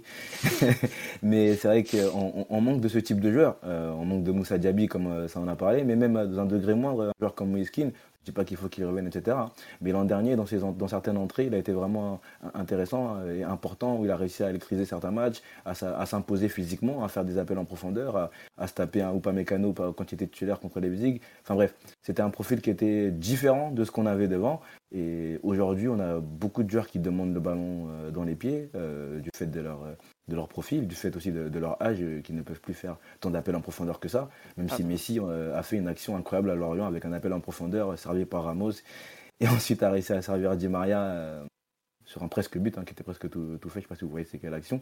Mais c'est vrai qu'on manque vraiment beaucoup de, de joueurs de, percussion. J'espère que c'est un, profil qu'on va réussir à, cibler sur les prochains, prochains mercato, ou peut-être qu'on l'a aussi euh, euh, chez, les jeunes ou des joueurs qui peuvent réussir à, s'intégrer, à s'immiscer dans le groupe pro. Mais je suis totalement d'accord avec Fabien, c'est un profil qui manque énormément. Ouais.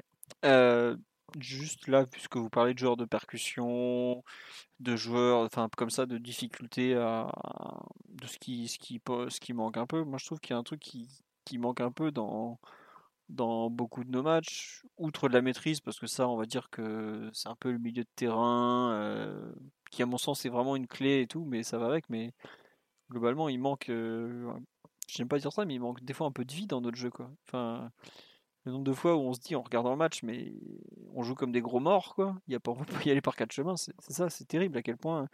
Je crois que Doumé Sévrac, le terrible, dans le Parisien, écrivait il y a deux jours, ici c'est l'ennui.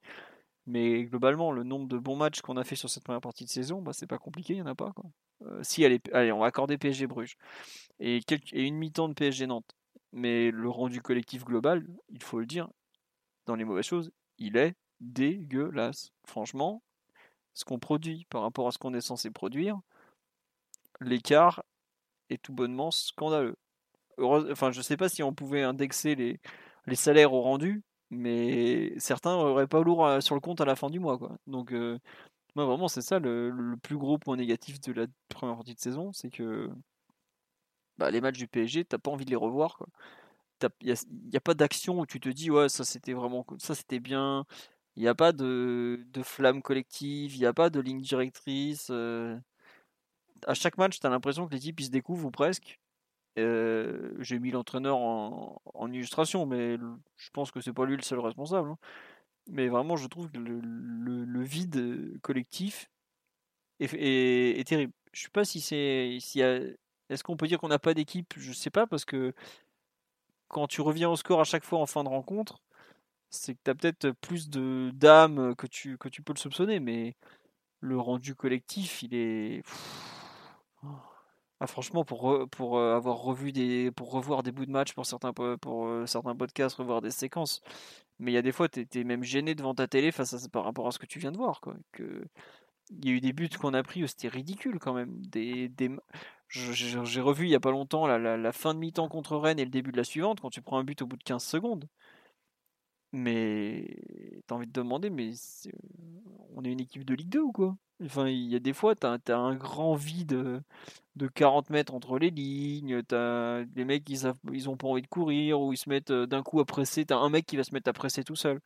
Vraiment la non-harmonie collective de cette équipe est pour moi le, point le plus négatif et ça correspond euh, malheureusement à une équipe qui est pas prête. Pour l'instant, ça correspond aussi au fait que on a des profils qui sont censés faire reposer le jeu qui sont euh, tellement différents et tellement variés et pas du tout interchangeables forcément bah, tout change d'un match à l'autre. Hein. Pour un bon match à Bordeaux avec un milieu euh, Herrera, Dina et Bimbe, je ne sais même plus qui était le troisième, euh, c'était pas gay, ça c'est sûr, parce qu'il s'est fait un peu aligner euh, quand il est rentré. Bref, on s'en fout du troisième ou presque. Mais tu passes à des milieux de terrain, le, le, même milieu de terrain capable de te faire un match horrible trois jours plus tard. Donc vraiment, l'absence de continuité d'un match à l'autre et l'absence de, plaisir collectif. Et pour moi, le plus, gros point noir de. Vinaldoom, effectivement. Merci Fabien, le troisième, c'était. Le plus gros point noir de, cette partie de saison. Je sais pas, honnêtement, Omar, Mathieu. Euh, pas Mathieu, l'habitude, je suis désolé. Omar, Titi, Fabien, est-ce que vous, avez pris du plaisir sur euh, un match complet cette demi-saison ou pas? Franchement. Non, c'était souvent des, des, des, des mi-temps, pardon, ou des séquences. Mais euh, ce que je disais tout à l'heure, quand je te parlais de première partie de saison éreintante, c'était aussi cette notion de plaisir que je n'arrivais pas à retrouver euh, dans la plupart de nos matchs. Euh, ça peut arriver par moment, une, séquence de 20-30 minutes, des fois des séquences un peu, moins, longues. Mais j'ai pas en tête un match entier je me suis dit, ah là vraiment, j'ai j'ai pris énormément de plaisir. on a eu des, des, bonnes mi-temps. Mi je crois qu'il y a Nantes. ouais, Nantes, c'était bien. Premier mi-temps contre Nantes, c'était super. Voilà. Mais après, c'était toujours gâché par une seconde partie de, de, match plutôt, plutôt compliqué. Euh, j'ai vraiment pas en tête un match où je me suis dit là c'est vraiment top. Et vraiment cette notion de plaisir, elle est importante pour les, pour les supporters. Euh, et j'ai du mal à la retrouver. Euh, par un moment, j'ai du mal à, la retrouver. Je me questionne même des fois sur mon amour de, l'équipe, hein, pas du club évidemment, mais de l'équipe et des profils que, qui, composent cette équipe-là parce que j'arrive pas à retrouver cette flamme dans, les matchs du club, dans les matchs du Paris Saint-Germain, avec ces joueurs-là et j'ai vraiment beaucoup de mal à, prendre du plaisir. Donc c'est pour ça que j'ai trouvé la première partie de saison euh, assez longue, euh, assez éreintante physiquement, parce que j'ai j'ai pas réussi à, à, retrouver des matchs euh, qui m'ont fait plaisir. Et tout à l'heure, quand tu m'as parlé de trouver des, des points positifs, bah, de, sur les 10 premières minutes, je me suis dit, mais il n'y en a pas, c'est pas possible, Philo, il n'y en a pas. Alors que si, si, il y, en a quand même quelques-uns. Mais c'est une impression globale laissée par certains de nos matchs, certaines de nos, de, nos prestations, certaines, de, certaines actions, qui fait que on, va retenir vraiment plus le, le, le négatif, alors qu'il y a, il y a du positif. Mais le plaisir, on ne le retrouve pas on l'a en général en fin de match et encore parce qu'on gagne. C'est ça. Mais pas plus. C'est parce qu'on gagne. Omar, toi qui n'as pas forcément toujours le même ressenti sur ce genre de choses, c'est un peu ce qu'on dit sur live avec Paris, le foot est devenu un sport individuel. Bah, il y a un peu de ça, ouais. C'est dit aussi sur live toujours, nos matchs sont éprouvants à regarder. Certaines séquences font grincer des dents. Ah mais bah, je, vous dis honnêtement, souvent je pars à la mi-temps en arrière sur le match pour corriger des trucs par rapport au live et corriger des, des, des, trucs que j'ai notés par rapport aux performances individuelles que je fais ensuite. Mais il y a des fois, à la mi-temps, je, je, revois des séquences, je fais, mais qu'est-ce qu'on a fait quoi? Qu'est-ce que c'est Ils se parlent entre eux, ils savent, ils, ils ont des consignes, ces gens-là, comment ça se passe? Et ça, malheureusement, on me dit, ouais, on joue encore moins bien que la saison dernière. Déjà, la saison dernière, je peux vous dire qu'il y avait des matchs entre les, les, prises de décision défensives de Florenzi, les touches de balle de Baker et quelques dingueries de Danilo au milieu, il y avait de la, il y avait de la magie à, certaines mi-temps. Mais cette année, je vois des trucs encore pires. Quoi. Le, enfin, le but que Lyon nous met au Parc des Princes, encore c'était pas le pire, mais il y a eu des, des choses vraiment hein, qu'on ne montre pas dans les écoles de football. Omar. tu vois, Philo, tu as parlé de magie. Tu as parlé de magie. Et vraiment, c'est paradoxal que c'est un match qu'on a perdu au final. C'était l'an dernier. Et la première mi-temps de Paris Saint-Germain, Manchester City. Ah, City, euh, ouais. ouais, mais City aussi. Euh, en fait, il y avait. Euh, tout à l'heure, Omar, il parlait qu'on était une équipe très axée sur les, les, inspirations individuelles, une équipe très sud-américaine. Et la première mi-temps de, de, ce PSG City-là, c'était vraiment limite la quintessence de tout ça. Franchement, la première mi-temps, je ne dis pas qu'elle était, qu'elle était exceptionnelle, mais il y avait vraiment des choses vraiment super plaisantes à voir.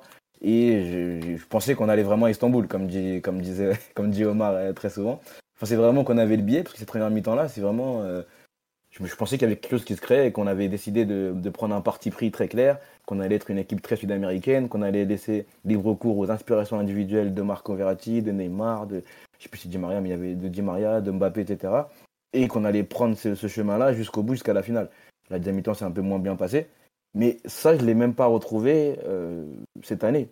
Je sais pas, je sais même pas s'il y a une mi-temps de, de, ce niveau-là. J'abuse sans doute, hein, franchement, je suis désolé. Mais cette première mi-temps-là, elle était vraiment super et je n'ai pas, pas retrouvé cette magie, euh, cette, euh, cette maestria dans, dans, dans, les gestes de certains joueurs, dans, dans, les séquences entre les joueurs où ça se donnait le ballon, etc. Je ne l'ai pas retrouvé cette première partie de saison. Ouais, je sais pas, Omar, si tu partages cet avis sur le contenu euh, très décevant proposé ou si tu, es peut-être un peu moins dur. et, bon appétit, bien sûr. Euh, non, non, je, je mange pas. Ah, j'ai l'impression que tu es en train de euh, boire. Par contre, moi, je revois les matchs. Ah. Je revois les matchs, donc, donc je, suis, je suis obligé de souscrire à, à la, notion de, plaisir que vous avez évoqué sur les, sur les rencontres, sur leur euh, illisibilité des fois, et sur quelque chose qui est assez prenant. Et, cette sensation, je pense qu'on l'a un peu tous, c'est que paradoxalement, effectivement, il y a beaucoup de, de, retours au score, et les retours au score, en général, ils sont, ils sont incarnés par, par un esprit de corps. Et c'est quelque chose qui est censé rattacher de manière affective l'équipe à ses supporters. Mmh. Bah, au travers de la notion, bah, ils lâchent rien, ils vont toujours aller chercher pour éculer quelques poncifs qu'on utilise à droite et à gauche. Et paradoxalement, vu que la victoire est quelque chose de totalement normalisé quand tu es un supporter du PSG, enfin, il y a très peu de rencontres où tu, tu, tu les démarres en te disant ça va, ça va ou ça peut mal se passer. Tout le monde a un œil beaucoup plus critique sur le déroulé de la rencontre, sur ce qui va être en fait, ce qui va nous être offert, et ça donne cette sensation de, bah, un peu insatiable et es toujours un peu sur ta faim parce que même s'il y a eu quelques bonnes séquences, et ça remonte à loin, hein, parce que je me suis dû, quand j'ai fait comme vous, je me suis dit alors quel match dans sa globalité était pas mal? Je crois qu'à Brest, le match qu'on fait me paraissait assez cohérent. C'est pas trop mal dans l'ensemble, tu te dis au moment où on le fait en août. Et puis après, trou noir de quelques, de quelques semaines. Après, le match contre City dans un tout autre style. Défensivement, je trouve que c'est quand même assez costaud ce qu'on a fait, même si c'est un match que tu passes dans tes 30 mètres, euh, où tu subis euh, un atelier de fixer renversé de la part de Manchester City. À mine de rien, tu t'en sors plutôt bien, et je pense que c'est une des rares fois où ils n'ont pas mis de but cette année. Oui, tu Je as crois raison. qu'ils ouais. en sont à plus de 100 sur l'année civile, donc c'est ça, c'est c'est pas à minimiser, mais ouais, voilà. Mais t'as pas, t'as pas le, le- le fil rouge de, de performance. Je pense que le PSG, ce PSG-là décide quasiment sciemment de pas te le donner en première partie de saison. Donc, je pense, et je- je- j'en appelle encore à ma, grande croyance dans cette équipe, qu'autour de février, tout va bien se cliquer. Normalement, euh, on aura récupéré tous nos Covidés, tous nos blessés. Euh, on va être à un moment de la saison où on va être assez confortable en championnat pour pouvoir aborder euh, l'espèce de all-in qu'on va jouer contre, contre le Real. Parce que si les six premiers mois ont été faits à l'économie avec des victoires d'épicier qu'on ne galvaude pas, qui sont quand même des victoires, mais avec un contenu bah, que je pense beaucoup d'équipes euh, bien moins talentueuses, bien moins dotées, tant en termes quantitatifs que qualitatifs, seraient capables de faire pour arriver au mois de février et pondre bah, les mêmes prestations, clairement, tu vas te heurter à une limite qui va être ton seuil de compétence et de voir ce qui se passe dans les autres championnats chez les ténors européens. Il y a un état d'avancement collectif qui est bien moindre au PSG et ça peut rendre cette équipe un peu détestable. Ça fait un peu euh, roi fainéant, quoi. Ah bah. Et ça, en première partie de saison, c'est acceptable. En deuxième partie de saison, ça me semble beaucoup moins parce que les, les enjeux seront totalement, totalement découplés, décuplés. Pardon. Après, euh, voilà, la question, euh, la question autour de Pochettino se pose forcément euh, parce que on en est à 12 mois maintenant. Il a réclamé du temps. Après, je sais que la temporalité, la nôtre de supporters, des réseaux sociaux et la temporalité du, du foot est pas tout à fait la même. Mais ce qu'on remarque et qu'on constate désormais, c'est que les coachs du premier cercle, de l'élite, l'élite européenne, arrivent à imprimer une identité, doper un modèle de jeu entre 8 et 9 semaines, de façon assez lisible. Pochettino, force est de constater, il n'y est pas arrivé, en tout cas dans, dans l'idée qu'on se faisait de lui. C'est-à-dire l'image d'un, l'image d'un coach euh, qu'on a vu opérer à l'Espagnol, à Southampton et à Tottenham, euh, qui avait des équipes hyper dynamiques à la perte, euh, qui avait vraiment la volonté de défendre en avançant, en avançant pardon, et une notion de pressing hyper élevée.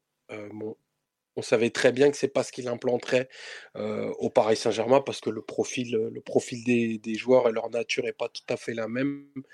Néanmoins, on voit que c'est une équipe qui se fait encore transpercer assez facilement dans toutes les phases de transition et il, il suffit pas de s'appeler Seko Fofana pour ça.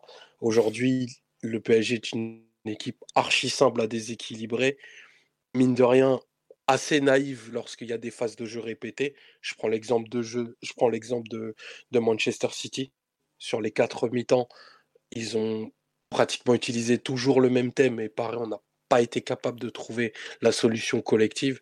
Euh, et ça, c'est des choses que j'espère on va pouvoir voir gommer euh, cette espèce de, de, naïveté dans le, dans le déroulé de nos rencontres parce qu'il nous est souvent favorable, mais je pense qu'on peut se heurter assez vite à, un seuil où ce sera plus possible. Voilà, pour peu que tu tapes un tirage comme l'année dernière, euh, je sais pas, tu prends le Real là est dans une super forme, qui sera meilleur que le, que le Barça euh, complètement lymphatique qu'on a rencontré l'année dernière on voit que ça fait 5-2 sur, euh, sur les, deux rencontres, mais que tu as quand même des phases où, tu es en souffrance. Face à ce Real-là, ce ne sera pas possible. Et si tu devais te retaper le Bayern euh, en quart, tu pourras pas faire que des matchs héroïques avec, avec une défense qui, est, qui ressemblait même pas à celle que tu voudrais, voir alignée contre Vannes dans trois jours. Ça, promet beaucoup d'ailleurs. Ouais, non, non, mais tu, parles très bien de la non-avancée collective. Euh, effectivement, euh, si vous avez regardé ces derniers jours la première ligue et tout, ne comment dirais-je, ne pleurez pas tout de suite. Attendez un peu le mois de février pour, pour lâcher vos larmes, mais on a l'impression qu'on fait pas tout à fait, on n'a pas tout à fait la même approche collective, on va dire, pour être gentil. tu, tu, vois, tu es obligé de, es obligé de parler de City ah euh, non, mais on fait il pas, il faut pas faire de, de, comparaison malvenue, mais City, c'est une équipe hyper claire euh, qui a un noyau dur de, de 15-16 joueurs quasi interchangeables. Et, et, là-dessus, il n'y a pas de vérité. Je pense pas que le modèle euh, à la Guardiola, c'est-à-dire l'implémentation, même pas d'un jeu de position, de, hyper fixe, le respect des positions, l'installation du camp dans le camp adverse au travers 15-20 passes systématiquement, la position de ses centraux. Je pense pas que ce soit la réponse ultime. Clairement, il y a, y a mille façons de faire et tu peux regarder ce que fait l'Ajax de Tenag, tu peux regarder ce que fait l'Inter avec Inzaghi en ce moment. C'est d'autres modèles, mais c'est tout aussi abouti collectivement. L'espèce de bouillie que l'on est amené à proposer dans une compétitivité qui n'est pas celle de la première ligue, bah, elle nous dessert forcément parce que le moment où l'oxygène se raréfie, bah, il faut être capable de te rattacher à des choses qui sont fortement implémentées. Et ça, clairement, on l'a pas. On l'a pas aujourd'hui et on le voit peu. Ouais.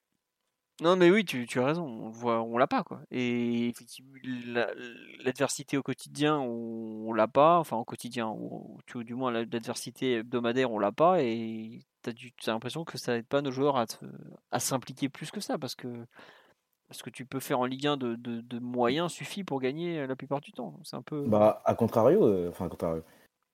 Pourtant, Herrera, euh, quand il vient en interview, il dit, il dit pas ça. Sur l'adversité, en tout cas en Ligue 1, euh, Philo. Et oui, je suis d'accord avec toi, en tout cas. Mais j'ai l'impression quand même que certains joueurs, en tout cas, que, que les joueurs se rendent compte qu'il y a une adversité qui est quand même un peu plus importante et intéressante que les, que les saisons précédentes. Et justement, eux, ils justifient euh, certaines de leurs mauvaises prestations par cela. Et je suis totalement en désaccord avec ce qui est dit en, général par les joueurs en, fin de match sur, les, sur ces prestations-là. Après, c'est vrai que c'est un exercice difficile en fin de match. Ils vont pas non plus dire le, contraire, je, pense. Mais les, joueurs, en tout cas, ils ont l'impression de, ils donnent l'impression de, de, savoir que l'adversité est un peu plus importante. Elle n'est pas, elle est pas aussi importante qu'en première ligue, parce que c'est le championnat dont on prend référence là sur ce, sur ce, passage. Mais l'adversité, euh, par moment, est, très importante et on n'a pas l'impression que, les joueurs arrivent à élever leur niveau de arrivent à trouver les, solutions adéquates. Et quand à l'heure, Omar dit qu'il y a des moments où l'oxygène se, raréfie euh, en, Champions League et dans les matchs importants. Si déjà en, championnat, en, en, Ligue 1, on a du mal à trouver euh, les solutions et les trouve au forceps par la qualité individuelle de certains de nos joueurs, euh, qu'est-ce que ça va être euh, si on a un peu moins de chance et un peu moins de, euh, je sais pas de, oui de chance hein, que, et un peu moins de citron que l'an dernier contre le Bayern ou contre les équipes qu'on a qu'on a eu avant comme le, le, Barça. Qu'est-ce que ça va être? C'est vrai que ça, ça, fait un peu peur. Monsieur Omar est plutôt est plutôt dans le, dans, le camp des, des, positifs sur la deuxième partie de saison. En tout cas, il, veut y croire. Mais moi, sur ce que je vois sur la première partie de saison et ce qui s'est passé dans les matchs plutôt compliqués en championnat, où on s'est fait euh, bouger au milieu de terrain, on s'est fait... ça date pas de cette saison, mais on s'est fait bouger au milieu de terrain, par exemple contre Lens, où dès que l'intensité euh, monte d'un cran ou de deux crans, on a vraiment beaucoup de mal, on se fait transpercer assez facilement, on arrive à offrir des transitions euh, de façon assez euh, inimaginable à ces équipes-là, même contre l'Orient aussi, les, joueurs de Renté jouent, mieux leur, leur compte sur le dernier match. Il y a des actions où on peut en prendre un, voire deux, et on a un peu de chance qu'on a, on a l'attaquant Laurenté qui est au fond, au fond du saut, au fond du trou, Mofi. il y avait un jeune sur le côté qui a fait un peu de mal à New Mendes, mais qui a fait des mauvais choix aussi par moment voilà, je, je, ne peux croire que ça va être euh, que cela va être arrangé sur la deuxième partie de saison d'un claquement de doigts. Et ça me fait un peu peur.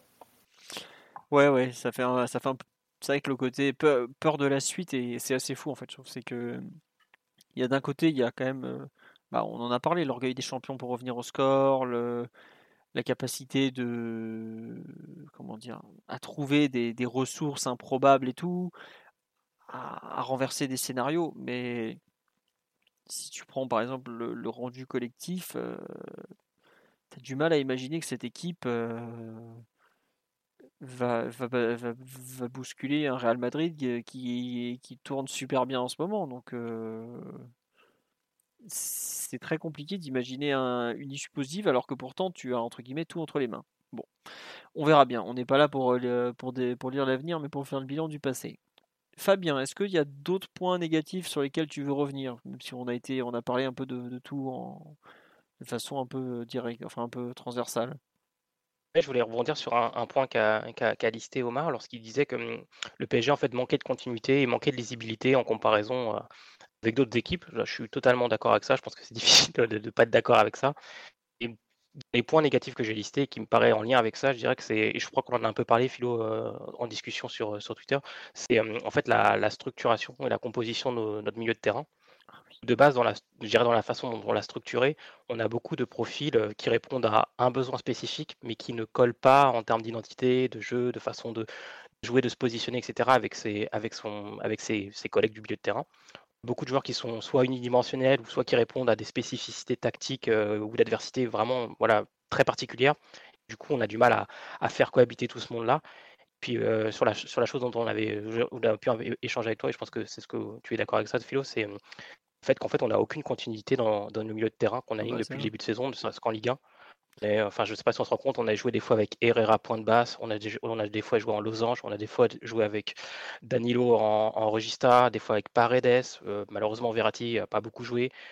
Euh, a des fois été utilisé sur un côté, des fois en faux numéro 10, des fois en, en, en relayeur gauche. Il y a vraiment un manque Il a joué de tous les postes. Wijnaldum a joué tous les postes, de milieu offensif droit à, à moitié ailier gauche au dernier match. Le pauvre, il a joué tous les postes. On l'a je pense qu'il a joué à plus de postes différents au PSG en 6 mois qu'en 5 ans à Liverpool.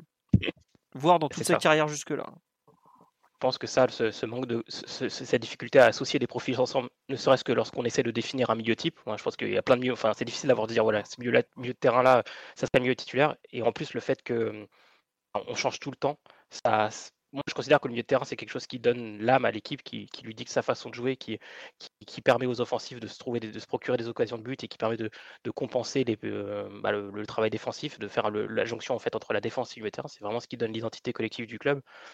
Je pense que c'est là, on, ce, manque de visibilité sur le, milieu type et le fait qu'on n'arrive pas à en installer un, même si c'est pas le milieu type, parfait, je veux dire, on n'arrive pas à l'installer de match en match, ça amène à ce type de, prestation en fait on ne sait pas trop ce que veut faire le PSG. Je pense que c'est euh, une, des, raisons principales de, ce, de, ces manques du PSG, un gros point positif, euh, négatif pardon, euh, sur cette demi-saison.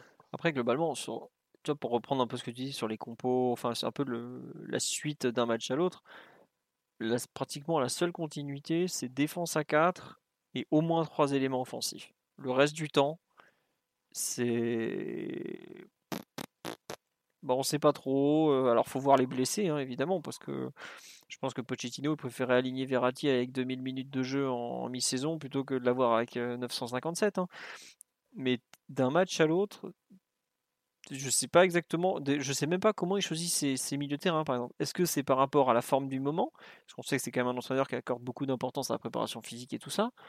Est-ce que c'est par rapport à la disponibilité? Est-ce que c'est du coaching un peu politique pour donner du temps de jeu à tout le monde. Tourelle, euh, que je considère comme un mec qui gère vachement mieux son effectif. Pochettino a par exemple dit un jour en conférence de presse, bah, en ce moment on fait du coaching au, par rapport à ceux qui ont besoin de jouer. Quand on joue en 4-4-2 parce qu'on a trop d'attaquants par rapport à ce qu'on a de milieu, donc on joue comme ça. Quoi.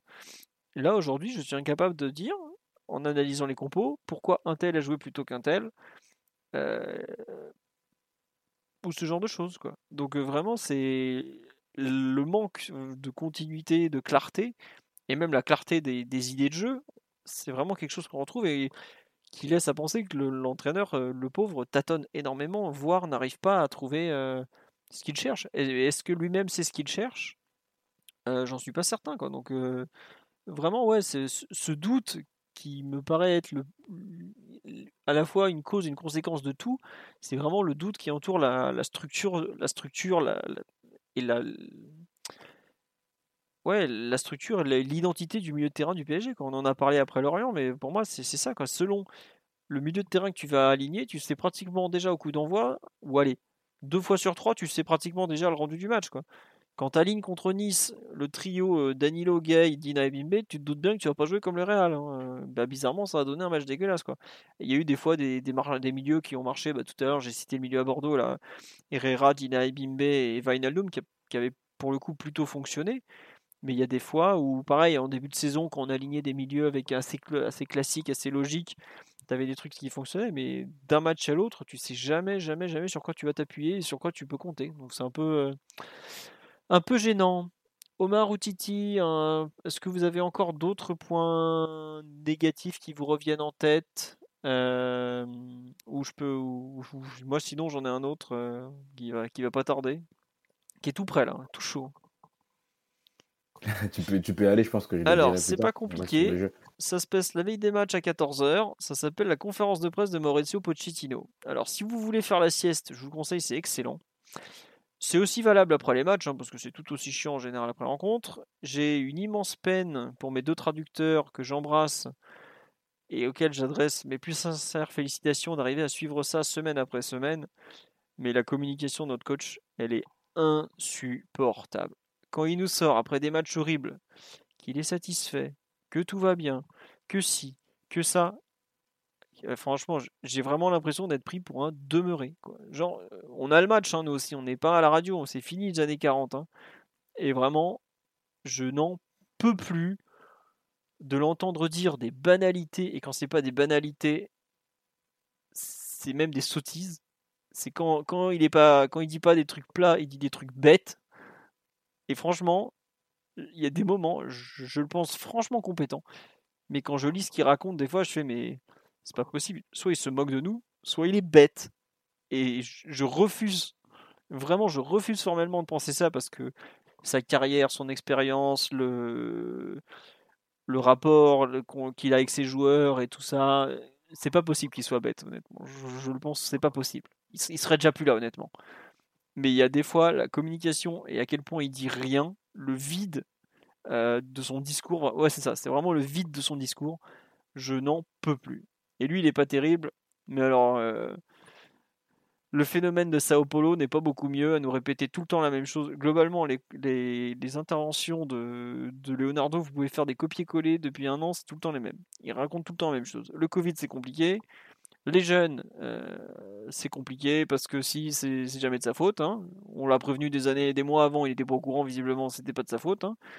Euh, il faut du temps, machin est légitime, je me demande en quoi, mais pourquoi pas. Bref, euh, les deux perroquets, en termes de communication, moins on les entend, finalement, mieux on se porte. Et c'est un peu gênant parce que c'est un peu l'interface entre eux et les supporters. Entre... Parce qu'on n'a pas, du tout entendu Nasser Al-Khelaifi de l'année. Hein. Oh, il a dû faire ça. Je, crois qu'il avait parlé après City, mais les, comment les réactions d'après-match de Nasser Al-Khelaifi lors des soirées européennes de Ligue des Champions, euh, on est dans l'euphorie. Euh, voire dans la drogue pure. Donc, euh, malgré tout le respect que j'ai pour lui, il faut quand même prendre un peu de recul. C'est là où il nous dit qu'il a le meilleur coach du monde avant de le virer trois mois plus tard, en général. Donc, voilà. Euh, non, mais vraiment, la communication des, des, bah, des dirigeants euh, me paraît être. je leur demande pas d'y aller au lance-flamme, mais d'arrêter de prendre les gens pour des imbéciles, quoi. Tout simplement. globalement, pour certains, on suit le club depuis très très très longtemps au point de les avoir vus sur le terrain et ils n'ont pas toujours été irréprochables non plus. Hein. Surtout pour un des deux d'ailleurs. Et vraiment, je n'en peux plus. C'est terrible. Alors je comprends que l'un et l'autre tentent de se protéger par rapport à, l'ouragan de Krumbar. Mais au bout d'un moment, euh, ils, défendent aussi leur propre bilan. Il faut qu'ils en aient hein, euh, conscience. Donc, euh, gros, gros point négatif, le, le discours général. Et donc la communication au sens plus large des, des deux. Quoi. Voilà, je sais pas, peut-être que Omar ou Mathieu, euh, j'ai vraiment trop de mal, j'ai trop l'habitude.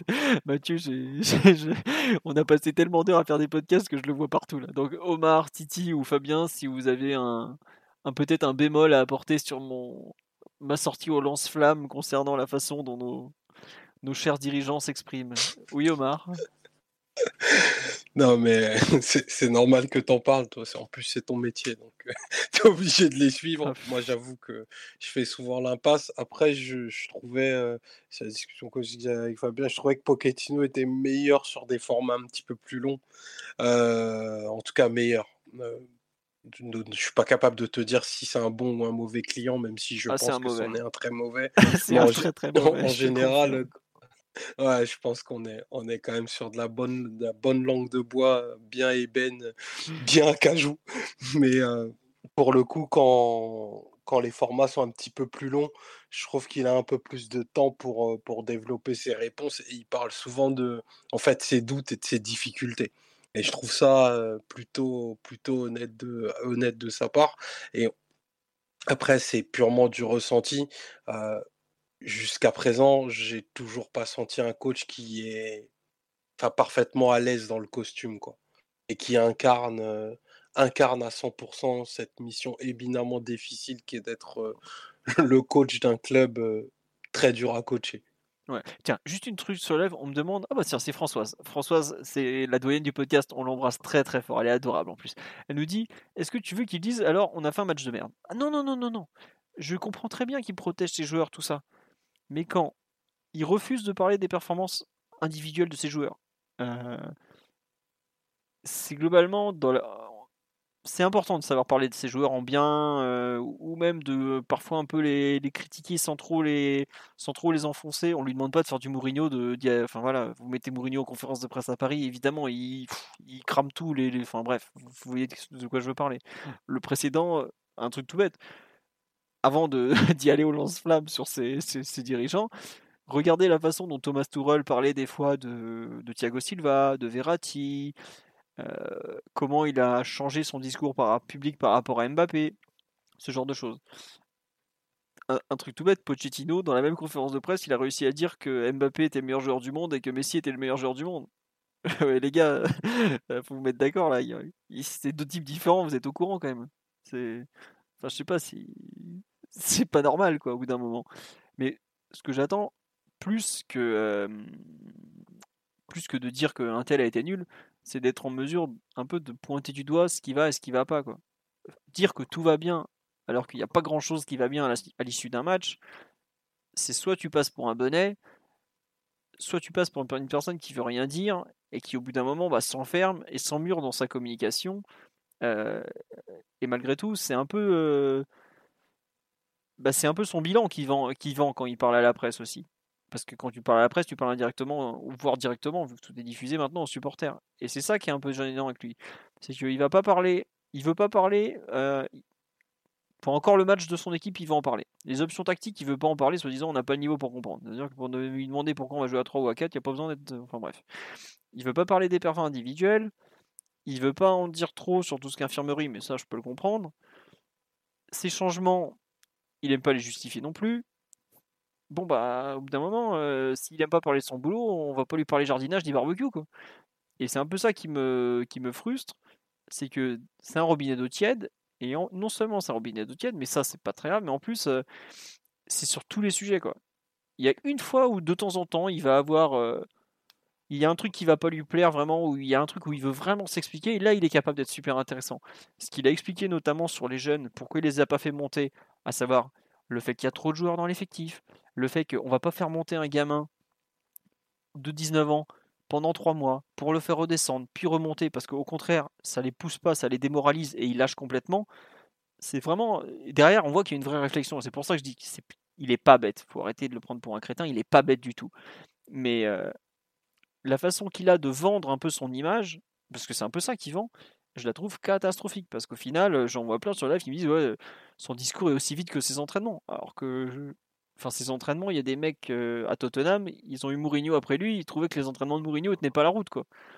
Ça en dit long quand même sur la capacité qu'il a à mettre en place des séances. Et tout à l'heure, j'en ai pas parlé, mais par exemple, la préparation physique au PSG, je sais que je vais en faire hurler certains, mais on a moins de blessés cette année. Quand les joueurs sont au PSG, qui sont bien encadrés, on n'a pas beaucoup de blessés. Quand ils sortent du cadre du PSG, qui vont en sélection, qui prennent des coups, là, ils sont blessés. Mais c'est autre chose. Je veux dire, au PSG, ils ont une vraie capacité de travail à bien les encadrer pour le coup. Bref, ce que je veux dire, c'est que Maurizio, en refusant de justifier absolument tout, ne justifie plus rien et passe pour un type qui n'a la main sur rien. Donc, ça me gêne un peu parce que c'est quand même lui le responsable de l'équipe première et que c'est quand même pas n'importe quel boulot. Et Omar, je te rejoins totalement quand tu dis qu'on a parfois l'intérêt qu'il est toujours pas rentré dans le costume. Il y a cette histoire de, vivre à l'hôtel, ça on s'en fout, on s'en fout, on s'en fout, on s'en refout. Mais il y a des fois, on a l'impression, c'est peut-être pas comme Laurent Blanc qui disait, qui disait pas nous, mais Paris Saint-Germain pour parler de sa propre équipe. Mais à un moment, on en est quand même pas loin, quoi. Et je trouve que c'est un peu gênant, alors que d'autres ont, embrassé ce costume à, très grande vitesse, au point de chanter sous les sauts de champagne quelque part au fin fond de l'Asie. Titi ou, Fabien un peu sur ce, point négatif que que moi je soulevais, mais après peut-être que vous le partagez pas. Oui, Fabien, vas-y. Moi, je suis, d'accord avec toi et des fois, j'ai un peu l'impression qu'il prend un peu trop rôle de, négatif de Tourol à cœur. C'est-à-dire que là où Tourol jouait le jeu des, enfin lâchait beaucoup, de, créait des mini-situations avec certains journalistes Canal+ ou d'autres intervenants, lui a décidé de vraiment marquer, de faire l'inverse, de absolument rien lâcher, ne serait-ce que créer une, situation ou quoi que ce soit. Et bah, c'était presque aussi un point que j'allais dire dans les points positifs, c'était que bah, en fait, on a une communication qui est tellement lisse malgré tous les incidents qui, euh, qui, sont pu se passer depuis le début de saison, je pense euh, bah, à la déclaration de Mbappé, les envies d'ailleurs de Pochettino, le niveau de jeu qui est plus que passable, les faits divers comme Anderera ou ce qui a pu se passer dans, les, dans la section féminine. Icardi. On est relativement. Icardi. Le, ah Icardi. J'allais oublier. je trouve qu'on globalement, en la presse nous a laissé très, très, très tranquille. J'ai l'impression que tout ça, c'est comme si euh, là, euh, moi, au 30, des fois, au 30 décembre, bah, par exemple, j'ai oublié Cardi, j'ai oublié, le dossier Cardi. Je me dis, avec tout ce qu'on a passé, avec un autre entraîneur, d'autres, un autre contexte médiatique, ça aurait été plus que la crise d'automne, ça aurait été le feu, euh, feu au, camp des loges au Parc des Princes. Quoi. Et hum, je dirais que bah, c'est peut-être le revers de la médaille d'avoir un, entraîneur en, aussi lisse en conférence, aussi fade, qui joue le, jeu complètement inverse d'un Thomas Tourelle qui, je me rappelle de ce qu'il disait sur Paredes dans les douches, ou, euh, venez aller voir dans les vestiaires s'ils sont pas morts, etc. Ce genre de choses-là. Euh, ou les déclarations de, à côté de, Leonardo, on n'a pas aimé. Euh, tout ça, en fait, c'est bah, la résultante du fait que, que Pochettino ne, lâche strictement rien en conférence de presse. Pour vous dire, il lâche tellement rien que un an après son arrivée, Omar n'arrive toujours pas à l'imiter, alors qu'il il imitait excellemment bien Thomas Tuchel au bout de quelques semaines à peine. Mais bon, c'est comme ça. Je suis fatigué. Je suis fatigué. On n'oubliera pas. Euh, Titi sur euh, un peu ce, cette histoire de communication. Euh, non, moi je vous rejoins totalement. Ça le rend et ça le rend un peu moins attachant, limite un peu moins, un peu moins humain que les, prédécesseurs. On s'amusait beaucoup par le passé. Ben là, tu, tu imitais Tourelle, Omar l'a fait par, par moment. On s'est amusé à faire des bingos sur Laurent Blanc, euh, sur ses conférences de presse, alors que je pense pas qu'il. Les bouteilles. voilà, les bouteilles, les téléphones, les bouteilles c'est pour Emery, les téléphones portables de Laurent Blanc euh, devant, etc. Enfin, Vraiment, il y, avait toujours quelque chose à, ressortir. Il y avait de la vie, Laurent Blanc avec Talaron. Euh, voilà, il y avait toujours un peu de, choses qui, ressortaient de ces conférences de presse. C'était difficile pour toi, je pense aussi, euh, au moment d'Unai avec euh, le, le, français qui était un peu compliqué, l'accent, etc. Franchement, pas du tout. Mais voilà, quand tu ah, connaissais un peu. Ah non, franchement. Euh, le Emery, une fois que tu comprenais un peu ça. en fait, il a une structure du français assez particulière. Mm. Un accent euh, très particulier, puisque je me souviens d'une personne qui m'a dit au bout de 5 minutes, après de retranscription, mais, mais il parle français là? Ah oui, oui, il, parle, il, parle, français. Mais pas du tout. honnêtement, le fait que. C'est un truc tout bête, le fait que Pochettino ne dise pas un mot de français, mot de français. en conférence de presse, ou même un mot d'anglais, moi qui parle pas du tout espagnol, hein, qui galère mm. avec la langue à l'oral, c'est beaucoup plus problématique, par exemple. que Alors que je suis sûr qu'il pourrait le parler et que j'ai pas mal d'échos comme quoi il parle beaucoup mieux que ce qu'on veut bien dire. Mais bon, après, c'est son choix. Mais ça, tu vois, tu parlais effectivement un peu de la, distance que ça crée, mais le fait de parler tout le temps espagnol, euh, ça n'aide pas, quoi. Ouais, ça n'aide pas. Et ces, ces, conférences de presse sont devenues des non-événements. je ne sais pas si c'est la même chose pour les journalistes euh, oui. dont, c'est le métier, mais c'est devenu des non-événements pour nous. Moi, euh, j'aimais bien regarder la, conférence de presse avant un gros match de Ligue des Champions, voire même des fois des matchs de championnat quand je peux à la maison le vendredi ou le mardi soir. Et c'est vrai que je la regarde hein, parce que c'est devenu presque un automatisme par moment, dès que je peux. Mais c'est moins intéressant, c'est moins intéressant. Le joueur limite est, un peu plus intéressant que lui quand il arrive en conférence de presse, mais lui l'est beaucoup moins. Euh, des fois, il essaye de faire deux, trois choses, deux, trois blagues, mais même au-delà de ça, euh, le fait de refuser de, parler de, plein de choses, de refuser de parler de certains sujets, de prendre de haut par un moment euh, bah, sur la réponse où il dit qu'on ne comprendrait pas s'il répondait à cette, cette question-là, un peu prendre de haut les, les journalistes par moment, c'est c'est vrai que ça le rend vraiment pas, pas attachant et ça donne pas l'envie aux, supporters de, s'attacher à la, personne. Après, c'est son choix, comme a dit Fabien. Euh, c'est vrai qu'il il est vraiment à rebours de ce que faisait euh, l'entraîneur euh, précédent, qui nous a gratifié de pas mal de, moments iconiques et de même, comme on dit, sur, sur Internet. Mais voilà, même quand Tourelle dit allez voir dans le vestiaire s'ils sont morts, ça passe, ça, passe, c'était à rebours de ce que pensaient les journalistes et peut-être nous aussi sur, euh, euh, sur Internet. On n'était peut-être pas d'accord avec lui, mais il y a eu une réaction, il y a eu quelque chose d'humain et c'était, limite sympa. c'était limite sympa de, de, voir ça. Et ça, on retrouvera vraiment très très peu avec Pochettino qui s'énerve même très rarement sur les questions qu'on lui pose. Je l'ai rarement vu s'énerver, même quand il n'est pas d'accord. Enfin, non, il s'énerve pas. À un moment, il, sur dit, c'est ça, c'est un moment on lui dit que, c'était, que le match n'était pas bon, etc et que c'est compliqué de faire défendre des, défendre des, attaquants, etc. Il répond c'est comme ça. Et c'est vraiment la réponse qu'il a donnée, c'est comme ça. À Thierry Henry, à Thibault Leroll, c'est comme ça. Voilà. Et du coup, c'est vrai que c'est un peu bizarre par moment, on a l'impression qu'il se fout de nous, mais c'est juste le, le choix qu'il a, qu'il a fait. Et voilà, si les, les, les dirigeants sont, préfèrent ça, bah, je peux les comprendre après ce qui s'est passé avec Thomas, mais si nous on préfère peut-être euh, l'inverse. Euh, mais c'est que c'est compliqué, même les interventions de Leonardo, parce que là on a parlé de Pochettino, mais Leonardo qui va parler, euh, faire une conférence, je ne sais où, euh, dans une université, et, rien dire, parce qu'il dit rien, dans, ce que, dans le cas de ce qui été ressorti, c'était pas, pas très intéressant. je trouve ça brouillon, son, interview aussi sur France, c'était France Info? Non, je sais plus, c'était quoi, Europe 1 Europe 1, Europe 1 cette fois Europe 1, voilà, sur Europe 1. Mais c'était que du déjà vu, c'est que du déjà vu. déjà, vu, déjà vu, déjà entendu. Exactement.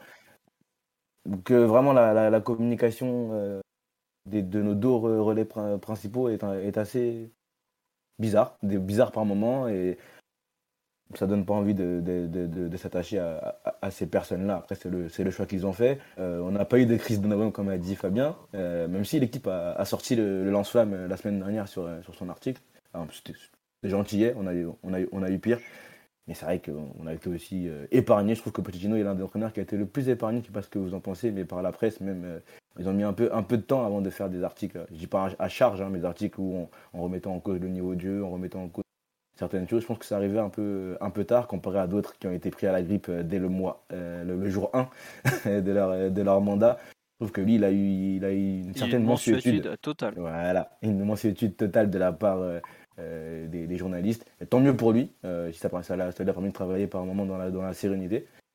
voilà, je trouve qu'il a eu une grosse mensuétude et on commence petit à petit à voir certains, certaines voix dissonantes qui commencent à, à, se lancer dans, pas dans du bashing, hein, mais dans, euh, une remise en question, mais c'est normal. Dans des remises, une remise en question, et c'est tout à fait normal.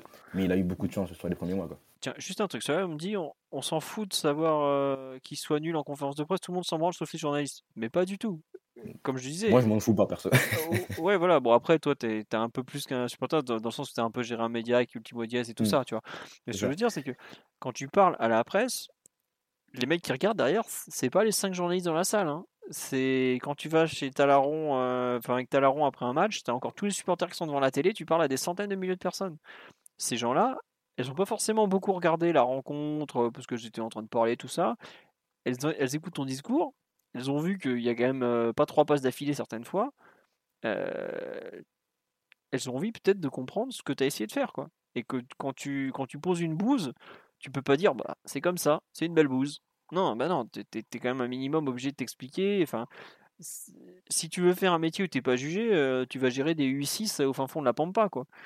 Là, c'est pas tout à fait pareil. Et c'est pour ça que tu as quand même. euh, Alors évidemment, on lui demande pas, comme l'infâme souvenir du Canal Football Club qui osait demander à Ancelotti d'expliquer sa tactique. Ça, c'était ridicule. Mais euh, tu as quand même un minimum à avoir. Si t'es pas capable d'expliquer. On dit il sait pas ce qu'il veut, c'est pour ça qu'il sait pas expliquer. Bah, il y a des fois, t'en es presque à demander si c'est pas ça, quoi. Donc euh, c'est un peu gênant. C'est pour ça que je trouve que c'est sa communication, ça reste un point très important. C'est un peu ce qui a sa place au précédent quand même, faut s'en rendre compte. hein. Donc euh, bon. Et comme on dit effectivement sur le live, c'est très juste, si le jeu était beau, on parlerait pas des conférences et des interviews. Vous savez, c'est totalement ça. Quand on veut pas parler du contenu, on parle de la communication. C'est comme euh, quand on veut pas parler d'un joueur, on parle de son prix. hein. Donc c'est exact. Enfin, quand, un joueur fait pas de bons matchs, on parlera de son prix. C'est exactement pareil pour un entraîneur. Si le PSG faisait des bons matchs, je pense qu'on n'en parlerait pas autant. Les conférences de presse de Laurent Blanc n'étaient pas toujours très passionnantes, mais son équipe avait un rendu collectif qui lui permettait de passer entre les gouttes. Là, c'est pas le cas. Bref.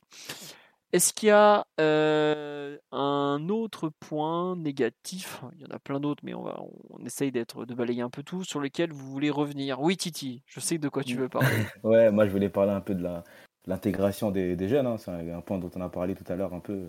Enfin, on a parlé des jeunes tout à l'heure un peu. Et là, sur le- je voulais parler de leur intégration. On a eu une- ils ont, ils ont eu euh, cet été lors de la pré-saison qui était un peu spéciale. On avait pas mal de jeunes euh, être appelés dans, dans le groupe et avoir quelques minutes avant l'arrivée des internationaux. On a eu les plus connus, hein, Kalimendo, Dina, euh, Xavi, euh, Garbi. Euh, Il y a eu Michu qui a eu un petit, qui a un peu loupé le coche à cause du Covid. Hein. C'est pas de sa faute. Il a joué que 45 minutes, je crois, contre, contre Séville, mais on l'a pas, on l'a pas, on l'a pas beaucoup vu. Sur cette préparation, il n'y a pas beaucoup de jeunes qui, ont, qui ont crevé l'écran. Euh, on n'a pas eu, par exemple, de, de Calegari bis pendant l'international Champions Cup, je crois. Ou euh, même Nkoukou qui a fait une pré-saison intéressante. Je sais plus, c'était où il avait pas, pas mal marqué. L'année bon précédente. euh, Été Voilà. 2015.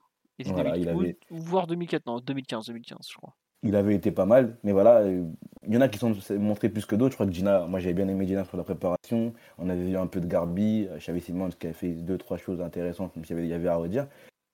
Et moi je pensais vraiment qu'on allait peut-être avoir beaucoup plus de, de jeunes qui allaient s'intégrer. euh, mais euh, l'effectif, et là, euh, Pochettino en a parlé en conférence de presse, l'une de, ses rares réponses euh, intéressantes sur les jeunes, tu en as déjà parlé, où il a parlé du fait que le- l'effectif était un peu, un peu trop. euh, un peu trop rempli, une trentaine de joueurs dans cet effectif-là, c'était un peu trop, et ça, ne favorisait pas l'intégration de, certains jeunes. Après, le Trophée des Champions, donc il y en a qui ont, qui ont vraiment disparu. Tu as Gina qui est resté, qui a joué, je crois, le Trophée des Champions contre Lille. Il a joué contre Strasbourg aussi, c'était des matchs compliqués. Puis il a disparu de la circulation. Kalimendo, qui je pense voulait rester à la base, a vite compris qu'il fallait peut-être partir parce qu'il allait avoir que des miettes derrière euh, Kylian ou, Mauro. Il a saisi l'opportunité lance. Et je pense qu'il a eu plutôt, plutôt raison. Mais des joueurs comme euh, Xavi, Simons et Edouard, à qui on avait promis d'être dans le groupe pro, euh, ne s'entraînaient même plus avec le groupe pro et, ont disparu parce qu'on n'a pas réussi à, dégraisser l'effectif et à avoir un effectif un peu, plus court pour permettre l'intégration de ces jeunes-là. Euh, moi, je pense qu'il faut vraiment, et je pense qu'on tend un peu vers cela avec le départ de Rafinha, par exemple, il faut resserrer l'effectif, euh, peut-être pas arriver euh, à un effectif comme sous Laurent Blanc, même si c'était plutôt intéressant et ça permettait l'intégration de certains jeunes, mais il faut dégraisser cet effectif-là pour que les jeunes puissent être intégrés au moins à l'entraînement, au moins à l'entraînement, parce que c'est ce qu'on a, ce a promis à certains, certains jeunes. Et que même au-delà des jeunes, je pense pas que ce soit sympa pour le coach lui-même de faire des séances à 30 avec je ne sais combien de gardiens et je ne sais combien de joueurs. Je suis pas, je suis pas sûr que ce soit super sympa pour même pour le coach lui-même et même pour les joueurs d'avoir des séances euh, avec au- au- autant de joueurs. Euh, maintenant, si on regarde le temps de jeu de ces jeunes-là, je crois que je pense que le meilleur c'est Dina. Dina, il doit, avoir- il doit avoir 400, presque 400 minutes euh, jouées. Et même lui, même pour lui, je trouve que c'est que c'est pas assez, qu'il aurait pu avoir les, 372. voilà, il aurait pu avoir les minutes qu'a eu, les 200 minutes et quelques qu'a eu Rafinha. Je pense que Dina aurait pu les avoir. Les autres, c'était, c'est très famélique. hein. Ils ont joué en Coupe de France sur les derniers, sur le dernier match, que ce soit El Shaddai, que ce soit Michu, que ce soit Simons. Tu veux la liste qu'il a- T'as Ouais. Garbi qui a joué deux matchs, 35 minutes, donc euh, c'est Ouais. le dernier en Coupe de France et le premier au Trophée des Champions. Michu, 26 minutes, c'est la Coupe de France. Simons, une, un match, hein, tous, un match 26 Mm. minutes. Un match 90 minutes, et tu as El Shaddai, 15 minutes. Yann Sané, 15 minutes à Lorient. Et Bitou Mazala, il a peut-être joué. un- Ouais, un 10 minutes match contre en- Clermont. ouais, Souviens-toi, il, avait- il avait joué voilà. en. Voilà. Mais bon, euh, enfin, C'est famélique. le temps de jeu est Ouais, ridicule, quoi. Ils n'ont pas de temps de jeu, temps- on- tu peux le dire comme Exactement, ça. ils n'ont pas, ils ont pas de temps de jeu. Certains clubs ont pris des, des places dans le groupe pro en tout cas à l'entraînement, alors que c'est vrai qu'on n'avait plus besoin d'eux et que le club a tout fait pour les, les faire partir. En tout cas, je pense, hein. cet été, on parle de Rafinha, de Rico, voire même Kurzawa. Ce sont des joueurs qui ont pris de la place dans, le groupe à l'entraînement, même dans les groupes de match par moment. Rico a été appelé plusieurs fois dans les groupes de match, même pour être le troisième gardien. Il a été appelé plusieurs fois. Des joueurs sur qui le club ne compte pas. Et on sait que, que certains jeunes l'ont un peu mal pris. Je crois que c'est Kabay qui a dit dans son interview du coup euh, à Scouting que Michu avait vraiment, vraiment super mal pris euh, le fait de ne, plus euh, être appelé dans, les groupes pro, parce que c'est ce qui lui avait été promis. du coup, un groupe beaucoup plus restreint pour qu'il puisse être intégré au groupe pro. Et aussi, on sait aussi que les jeunes, pour la plupart, ils sont un peu peut-être, je sais pas, trop forts, je vais pas dire trop forts pour le championnat U19, dès qu'ils peuvent se, se, lasser et être très impatients, impatients pardon, de jouer euh, dans, ce championnat-là. Ils ont un peu que la, Youth League pour se frotter euh, à d'autres euh, excellents jeunes du, continent. Et ils ont besoin aussi de se frotter au football d'adulte. Il n'y a pas de réserve chez nous. Je crois que c'est Vincent Guérin dans un, une vidéo YouTube que je regardais sur, sur Gassama. sur Gassama, voilà, où il disait que les, joueurs, les jeunes avaient besoin de se frotter au football d'adulte, même ne serait-ce qu'à l'entraînement, parce que bah, les, les U19, c'est pas ça, c'est pas le football d'adulte et qu'il n'y a pas de réserve. Et je pense que c'est important pour eux, ne serait-ce que d'être à l'entraînement, ces, jeunes-là, de se frotter à, euh, à ces joueurs-là. Après, c'est vrai que tout à l'heure, tu as parlé du fait qu'ils allaient faire euh, la bascule, c'est-à-dire être dans le groupe, mais repartir avec les jeunes, ça allait créer de la frustration, etc. Mais il faut trouver un juste milieu, je pense, euh, à tout ça, pour qu'on puisse les intégrer de façon claire, de façon cohérente, parce que je trouve que ça manque de clarté. Kwasi avait dit qu'il que, que, avait choisi le Bayern pour. il avait dit quoi C'était pas la clarté, j'ai oublié. La stabilité. La stabilité je vais pas dire qu'il avait raison, mais il y, a certains moments où on peut se poser la, question. Et je pense que c'est important de, trouver un projet, un projet clair pour ces jeunes-là. Euh, je ne demande pas à ce qu'il y ait 5-6 jeunes par, euh, par, euh, par groupe.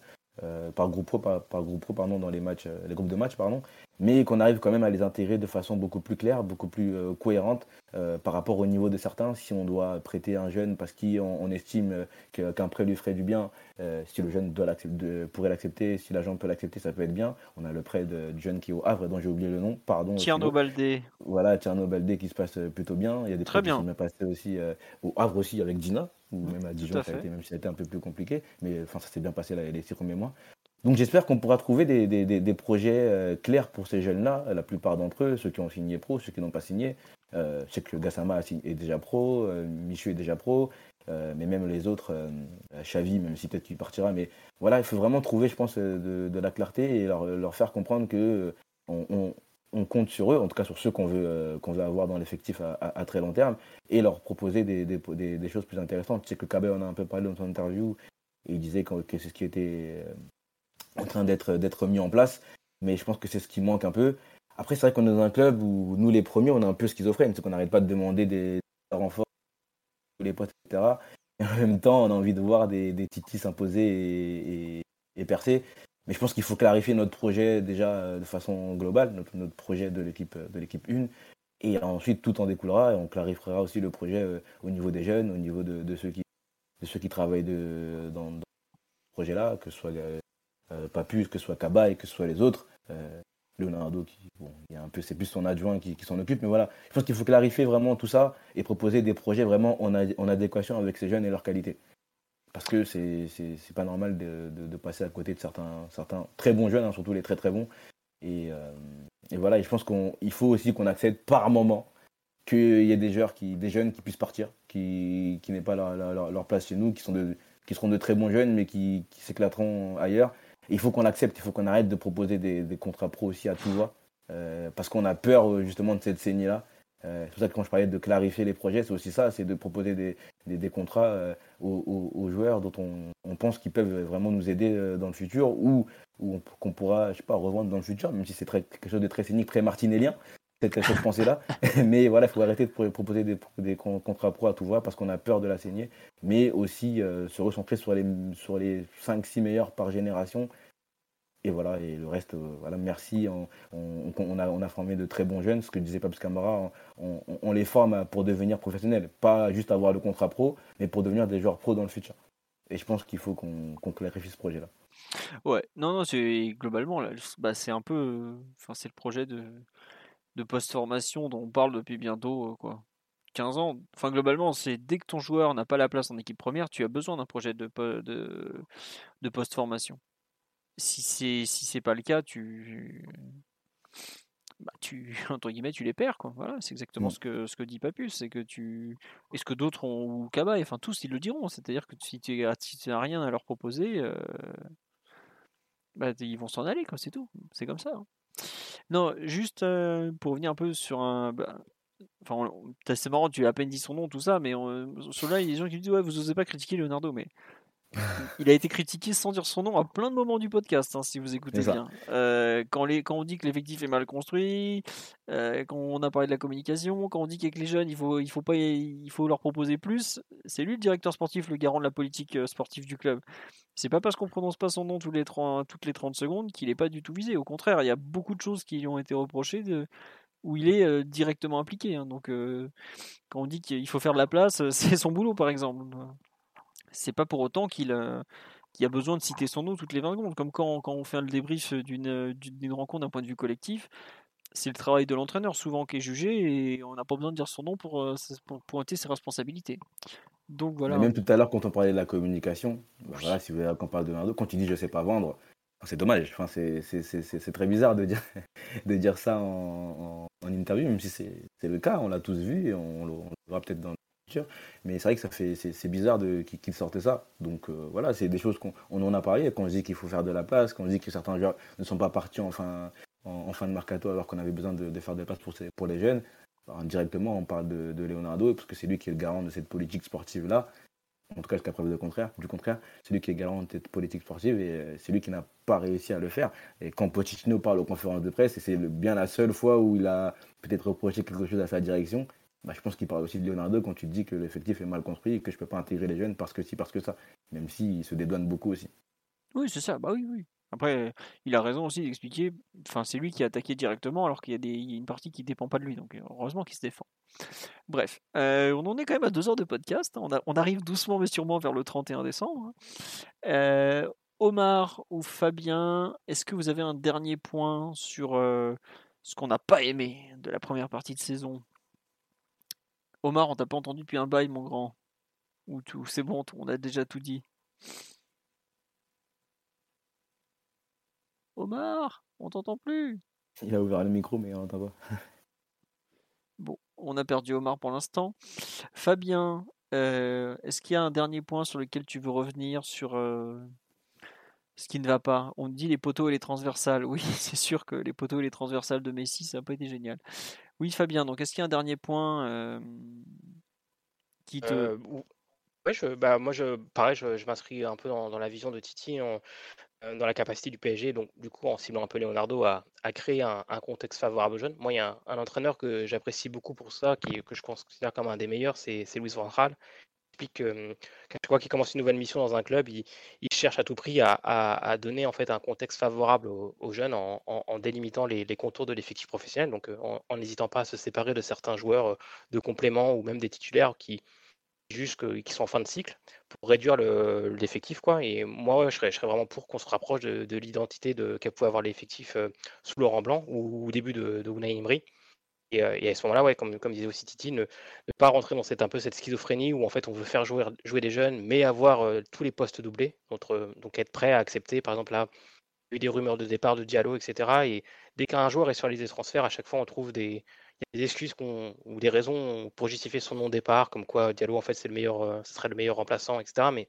si on veut vouloir faire jouer des jeunes, il faut accepter que, que des joueurs de ce, profil-là euh, partent. Et pour moi, bah, là, je pointe clairement Leonardo. Mais je mettrai aussi un peu Pochettino parce que je pense qu'il y a aussi des scénarios de match dans lesquels je pense notamment au match face à Bordeaux où il n'arrive pas à créer ce contexte pour faire lancer des jeunes, une avance suffisante au score, donner sa confiance à des jeunes, etc., pour, pouvoir leur donner des minutes. Je pense que c'est quelque chose qui, qui, est aussi de sa responsabilité. Je pense aussi au fait, par exemple, qu'il a apparemment fortement milité pour prolonger Draxler. Voilà, c'est un joueur aujourd'hui où on se demande s'il a vraiment encore un rôle à jouer dans, la rotation, puisqu'il n'est pas là et aujourd'hui on n'y pense même pas. Et ouais, concrètement, euh, réduire réduire l'effectif, euh, dégraisser un peu l'effectif, je pense que c'est quelque chose qui est, indispensable et qui, incombe vraiment à Leonardo. Sinon, euh, peut-être oui, bah, toutes, les envies, toutes les envies manifestées de Pochettino de départ, je pense, n'aide pas en fait à, faire adhérer un groupe à, à, un projet global dans lequel l'entraîneur est censé avoir le, rôle numéro un. Et voilà, peut-être que ça crée un groupe qui fonctionne un peu plus en autogestion par moment, parce qu'ils ne sentent peut-être pas une pleine envie de l'entraîneur de rester tout un cycle et de valider tous les objectifs à plus qu'un an, je dirais. Ouais, non mais tu as raison d'en parler, effectivement. non, je, je, fais le tour un peu sur Il y a un truc, oui, on n'en a pas parlé, par exemple, les. Ça n'a rien à voir, hein, c'est juste dans les points négatifs, la, mauvaise utilisation des latéraux. Mais je pense que, étant donné qu'on a pas vraiment. Enfin, il y a tellement de trucs qui vont pas en termes de, de collectif que si on devait reprendre tous les micro-points on, vous tient jusqu'en 2022, comme dirait Omar. Donc voilà. Est-ce qu'il y a un dernier truc un peu factuel que vous n'avez pas pas aimé? Ah oui, Ziti, tu as raison d'en parler. Euh, trois buts sur coup de pied arrêté, tu me dis, sur cette première partie de saison seulement? Euh, J'ai un, doute sur la stat, faudrait vérifier, mais je crois qu'en Ligue 1, on est, on est parmi les moins bonnes équipes sur, coup de pied, sur les buts sur coup de pied arrêté. J'ai un, petit doute, hein, j'ai envie de bah, vérifier. c'est pas compliqué, il suffit de regarder le nombre de buts de Marquinhos. Hein. En général, ça va vite. Hein. non, mais c'est terrible, c'est que c'est ça. Marquinhos a mis 3 buts, donc on va les voir. Il, où est-ce qu'il a marqué ce bon Marquis? Euh, il, ah, y a... les pénalties qui comptent, il dit Omar, donc on en... un peu plus. Ah, en plus, bah, c'est faux. Bah, effectivement, en plus, contre Lille, il en met un, mais c'était dans le jeu. Et contre Saint-Etienne, il en met deux, effectivement, c'est deux coups de pied arrêtés. Mais mmh. globalement, euh, j'ai pas beaucoup de Et il y a aussi celui à. Il y en a un qui vaut cher, c'est le corner euh, remisé à par Marquinhos à Wijnaldum à Leipzig. Mais ouais, globalement, on ouais, pas... la Ligue en plus. Oui, mais oui. Après, quand tu vois comment on tire les corners, euh, bon, je suis pas surpris. Euh. Et puis les coups de pied, les coups francs, faut demander à Léo Messi d'arrêter de taper sur les poteaux, donc d'un coup ça ira mieux. Non, mais le pire, c'est que c'est ça, quoi. On n'a pas on a une déveine absolument improbable. Et d'ailleurs, dans les trucs que j'ai pas aimé, il y a la déveine de Lionel Messi. Lionel, applique-toi s'il te plaît, mon grand.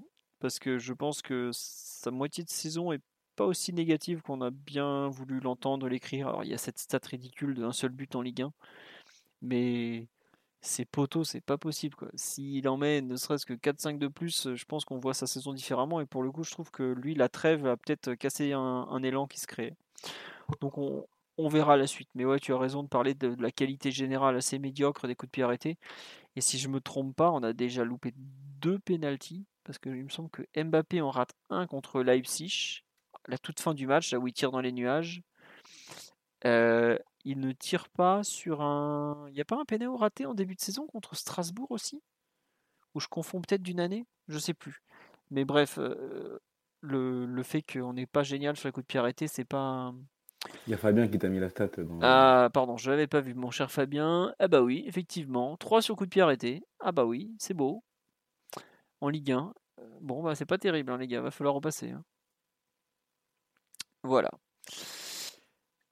Omar, est-ce que tu veux rajouter quelque chose maintenant que ton micro doit marcher sur ce bilan de la première partie de saison?